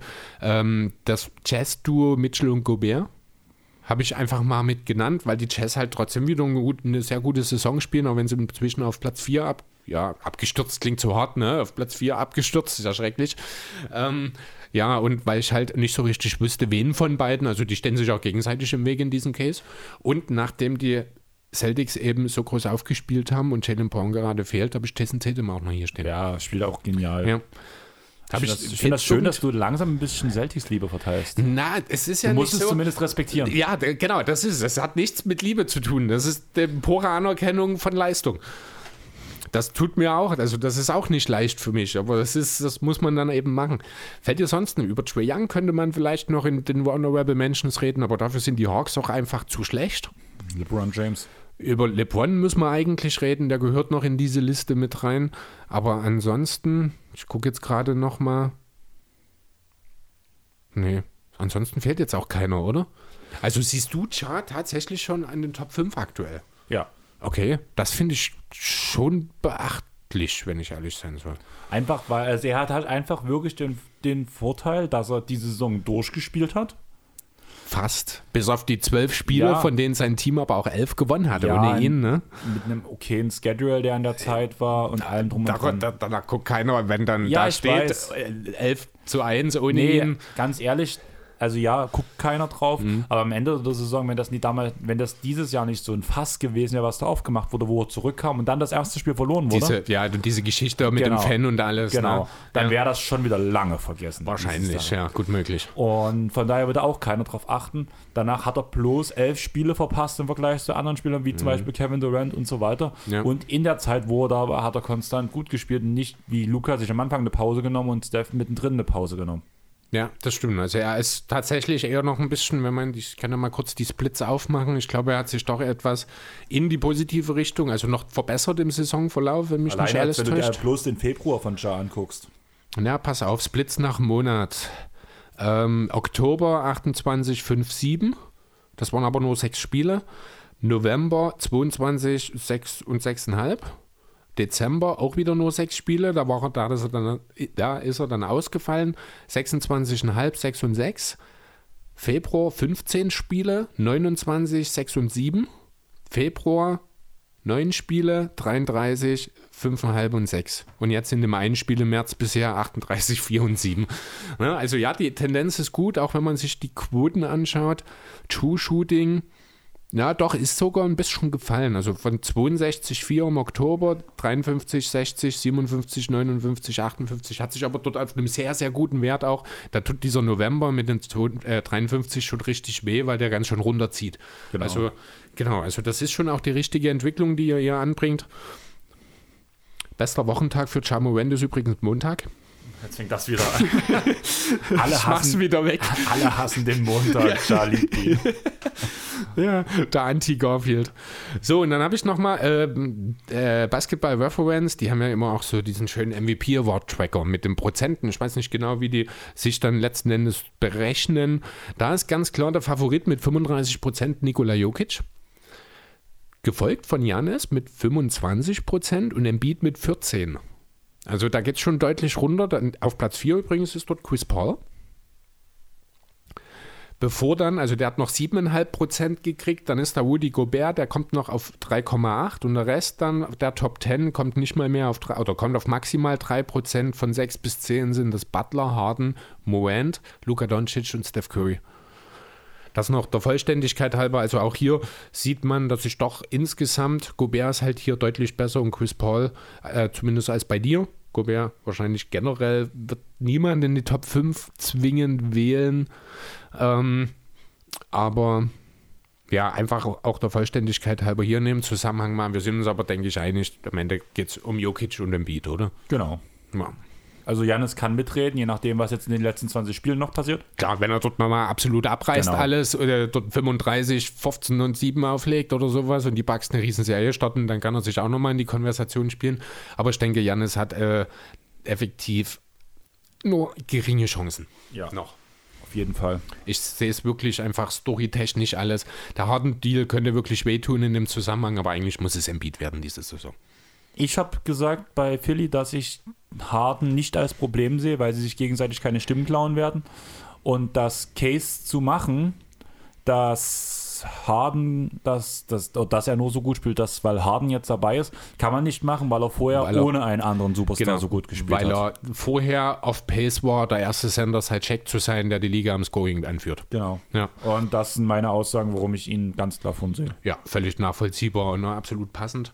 Damit sind wir, ich glaube, soweit durch. Wenn du willst, können wir noch mal gucken, ob das eine oder andere auf meinem Telefon noch relevant ist, was ich jetzt hier noch, aber ich glaube auch nicht, dass da so viel bei rumkommt. Von daher ist auch eine gute Zeit jetzt. Genau, wir haben, Drei eine, Viertel drei. wir haben eine schöne Zeit. Die Post müsste gleich ankommen, wenn das alles so funktioniert. Deswegen würde ich eigentlich schon gern abmoderieren.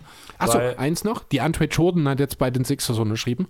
Ach, hab ich schon, das habe ich auch schon gesehen, ja. Ja, aber ich wollte es nur der Vollständigkeit halber nochmal erwähnen. Da können wir es, weil wir es auch noch nicht erwähnt haben. Er wurde ja von den Lakers gewaved, um DJ Augustin zu sein, um eventuell Russell Westbrook von der Bank zu bringen. Ist das die Idee dahinter? Es, Achso, es gibt Argumente, also es gab ein Interview mit ähm, Frank Vogel, wo Mhm. er sagt, wenn es, äh, wenn es uns hilft zu gewinnen wird, äh, kann es auch passieren, dass Russ von der Bank kommt. Okay, in dem Zusammenhang hat man sich wohl in LA jetzt auch einstimmig, also alle Beteiligten, darauf geeinigt, dass man für Westbrook ein neues Zuhause im Sommer sucht. Also auch Westbrook scheint das äh, Experiment Lakers mittlerweile gerne beenden zu wollen. Ja, wundert mich nicht. Bei Nein, also das scheint einstimmig Stimmung. zu sein, genau. aber das finde ich ganz okay. Also, ich würde sagen, das ist ein gutes Schlusswort. Jo. Ich würde mir auch, wenn dann, ein Zuhause auf der guten Los Angeles Seite holen. Achso, ich dachte für Westbrook wünschen. Das wünsche ich, das wünsche ich ihm auch. Nein, nein. Es gibt Spieler, die möchte ich nicht. Aber ich würde sagen, du hast das ganz cool über die Runden gebracht. Dankeschön. Hast mich heute sehr gut durch den Pott geschliffen. Ich würde sagen, aber ich konnte zumindest einiges beitragen dafür, Jo, dass lief ich doch ganz gut eigentlich. relativ wenig gemacht habe jetzt für diesen Pod. Ich habe auch immer noch das Gefühl, du guckst durch mich durch. Ich gucke mich selber rein und denke mir so, hoffentlich klingelt der gleich, wenn wir fertig sind, damit ich Mhm. danach direkt schlafen kann, weil das ist echt nötig. Aber, jo, ich würde sagen, Chris, du kannst dich zurücklehnen. Jo. Ich habe meinen Wie, wie, Podcast, wie Felix als Boss. ich habe meinen Podcast-Marathon geschafft. Chris, die Leute wissen übrigens noch nicht, dass Felix wie ein Boss da saß, aber Ach so, das genau. ihr ja in Wart- zwei Wochen. wartet darauf, auf die dritte Titans Area, da erfahrt ihr, was ich genau damit meine. Genau. Und ich wollte mich nochmal bedanken fürs Zuhören. Ähm, Wenn es euch gefallen hat, folgt uns auf Twitter, Instagram und Facebook. Lasst ein Follow auf Spotify da, inklusive der 5 Sterne. Und auf Apple Podcast könnt ihr auch die 5 Sterne da lassen. Am besten mit einer Bewertung, die wir natürlich vorlesen, sobald wir sie danach sehen. Ich habe heute nochmal nachgecheckt, nachdem wir es letztes Mal nicht gemacht haben, ist nichts dazugekommen, von daher passt das alles. Gut. Und ich würde sagen, stay safe und Stan wirft die Ocarine. Genau.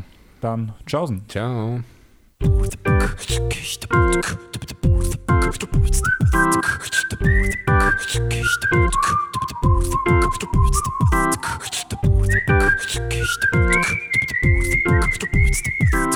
you.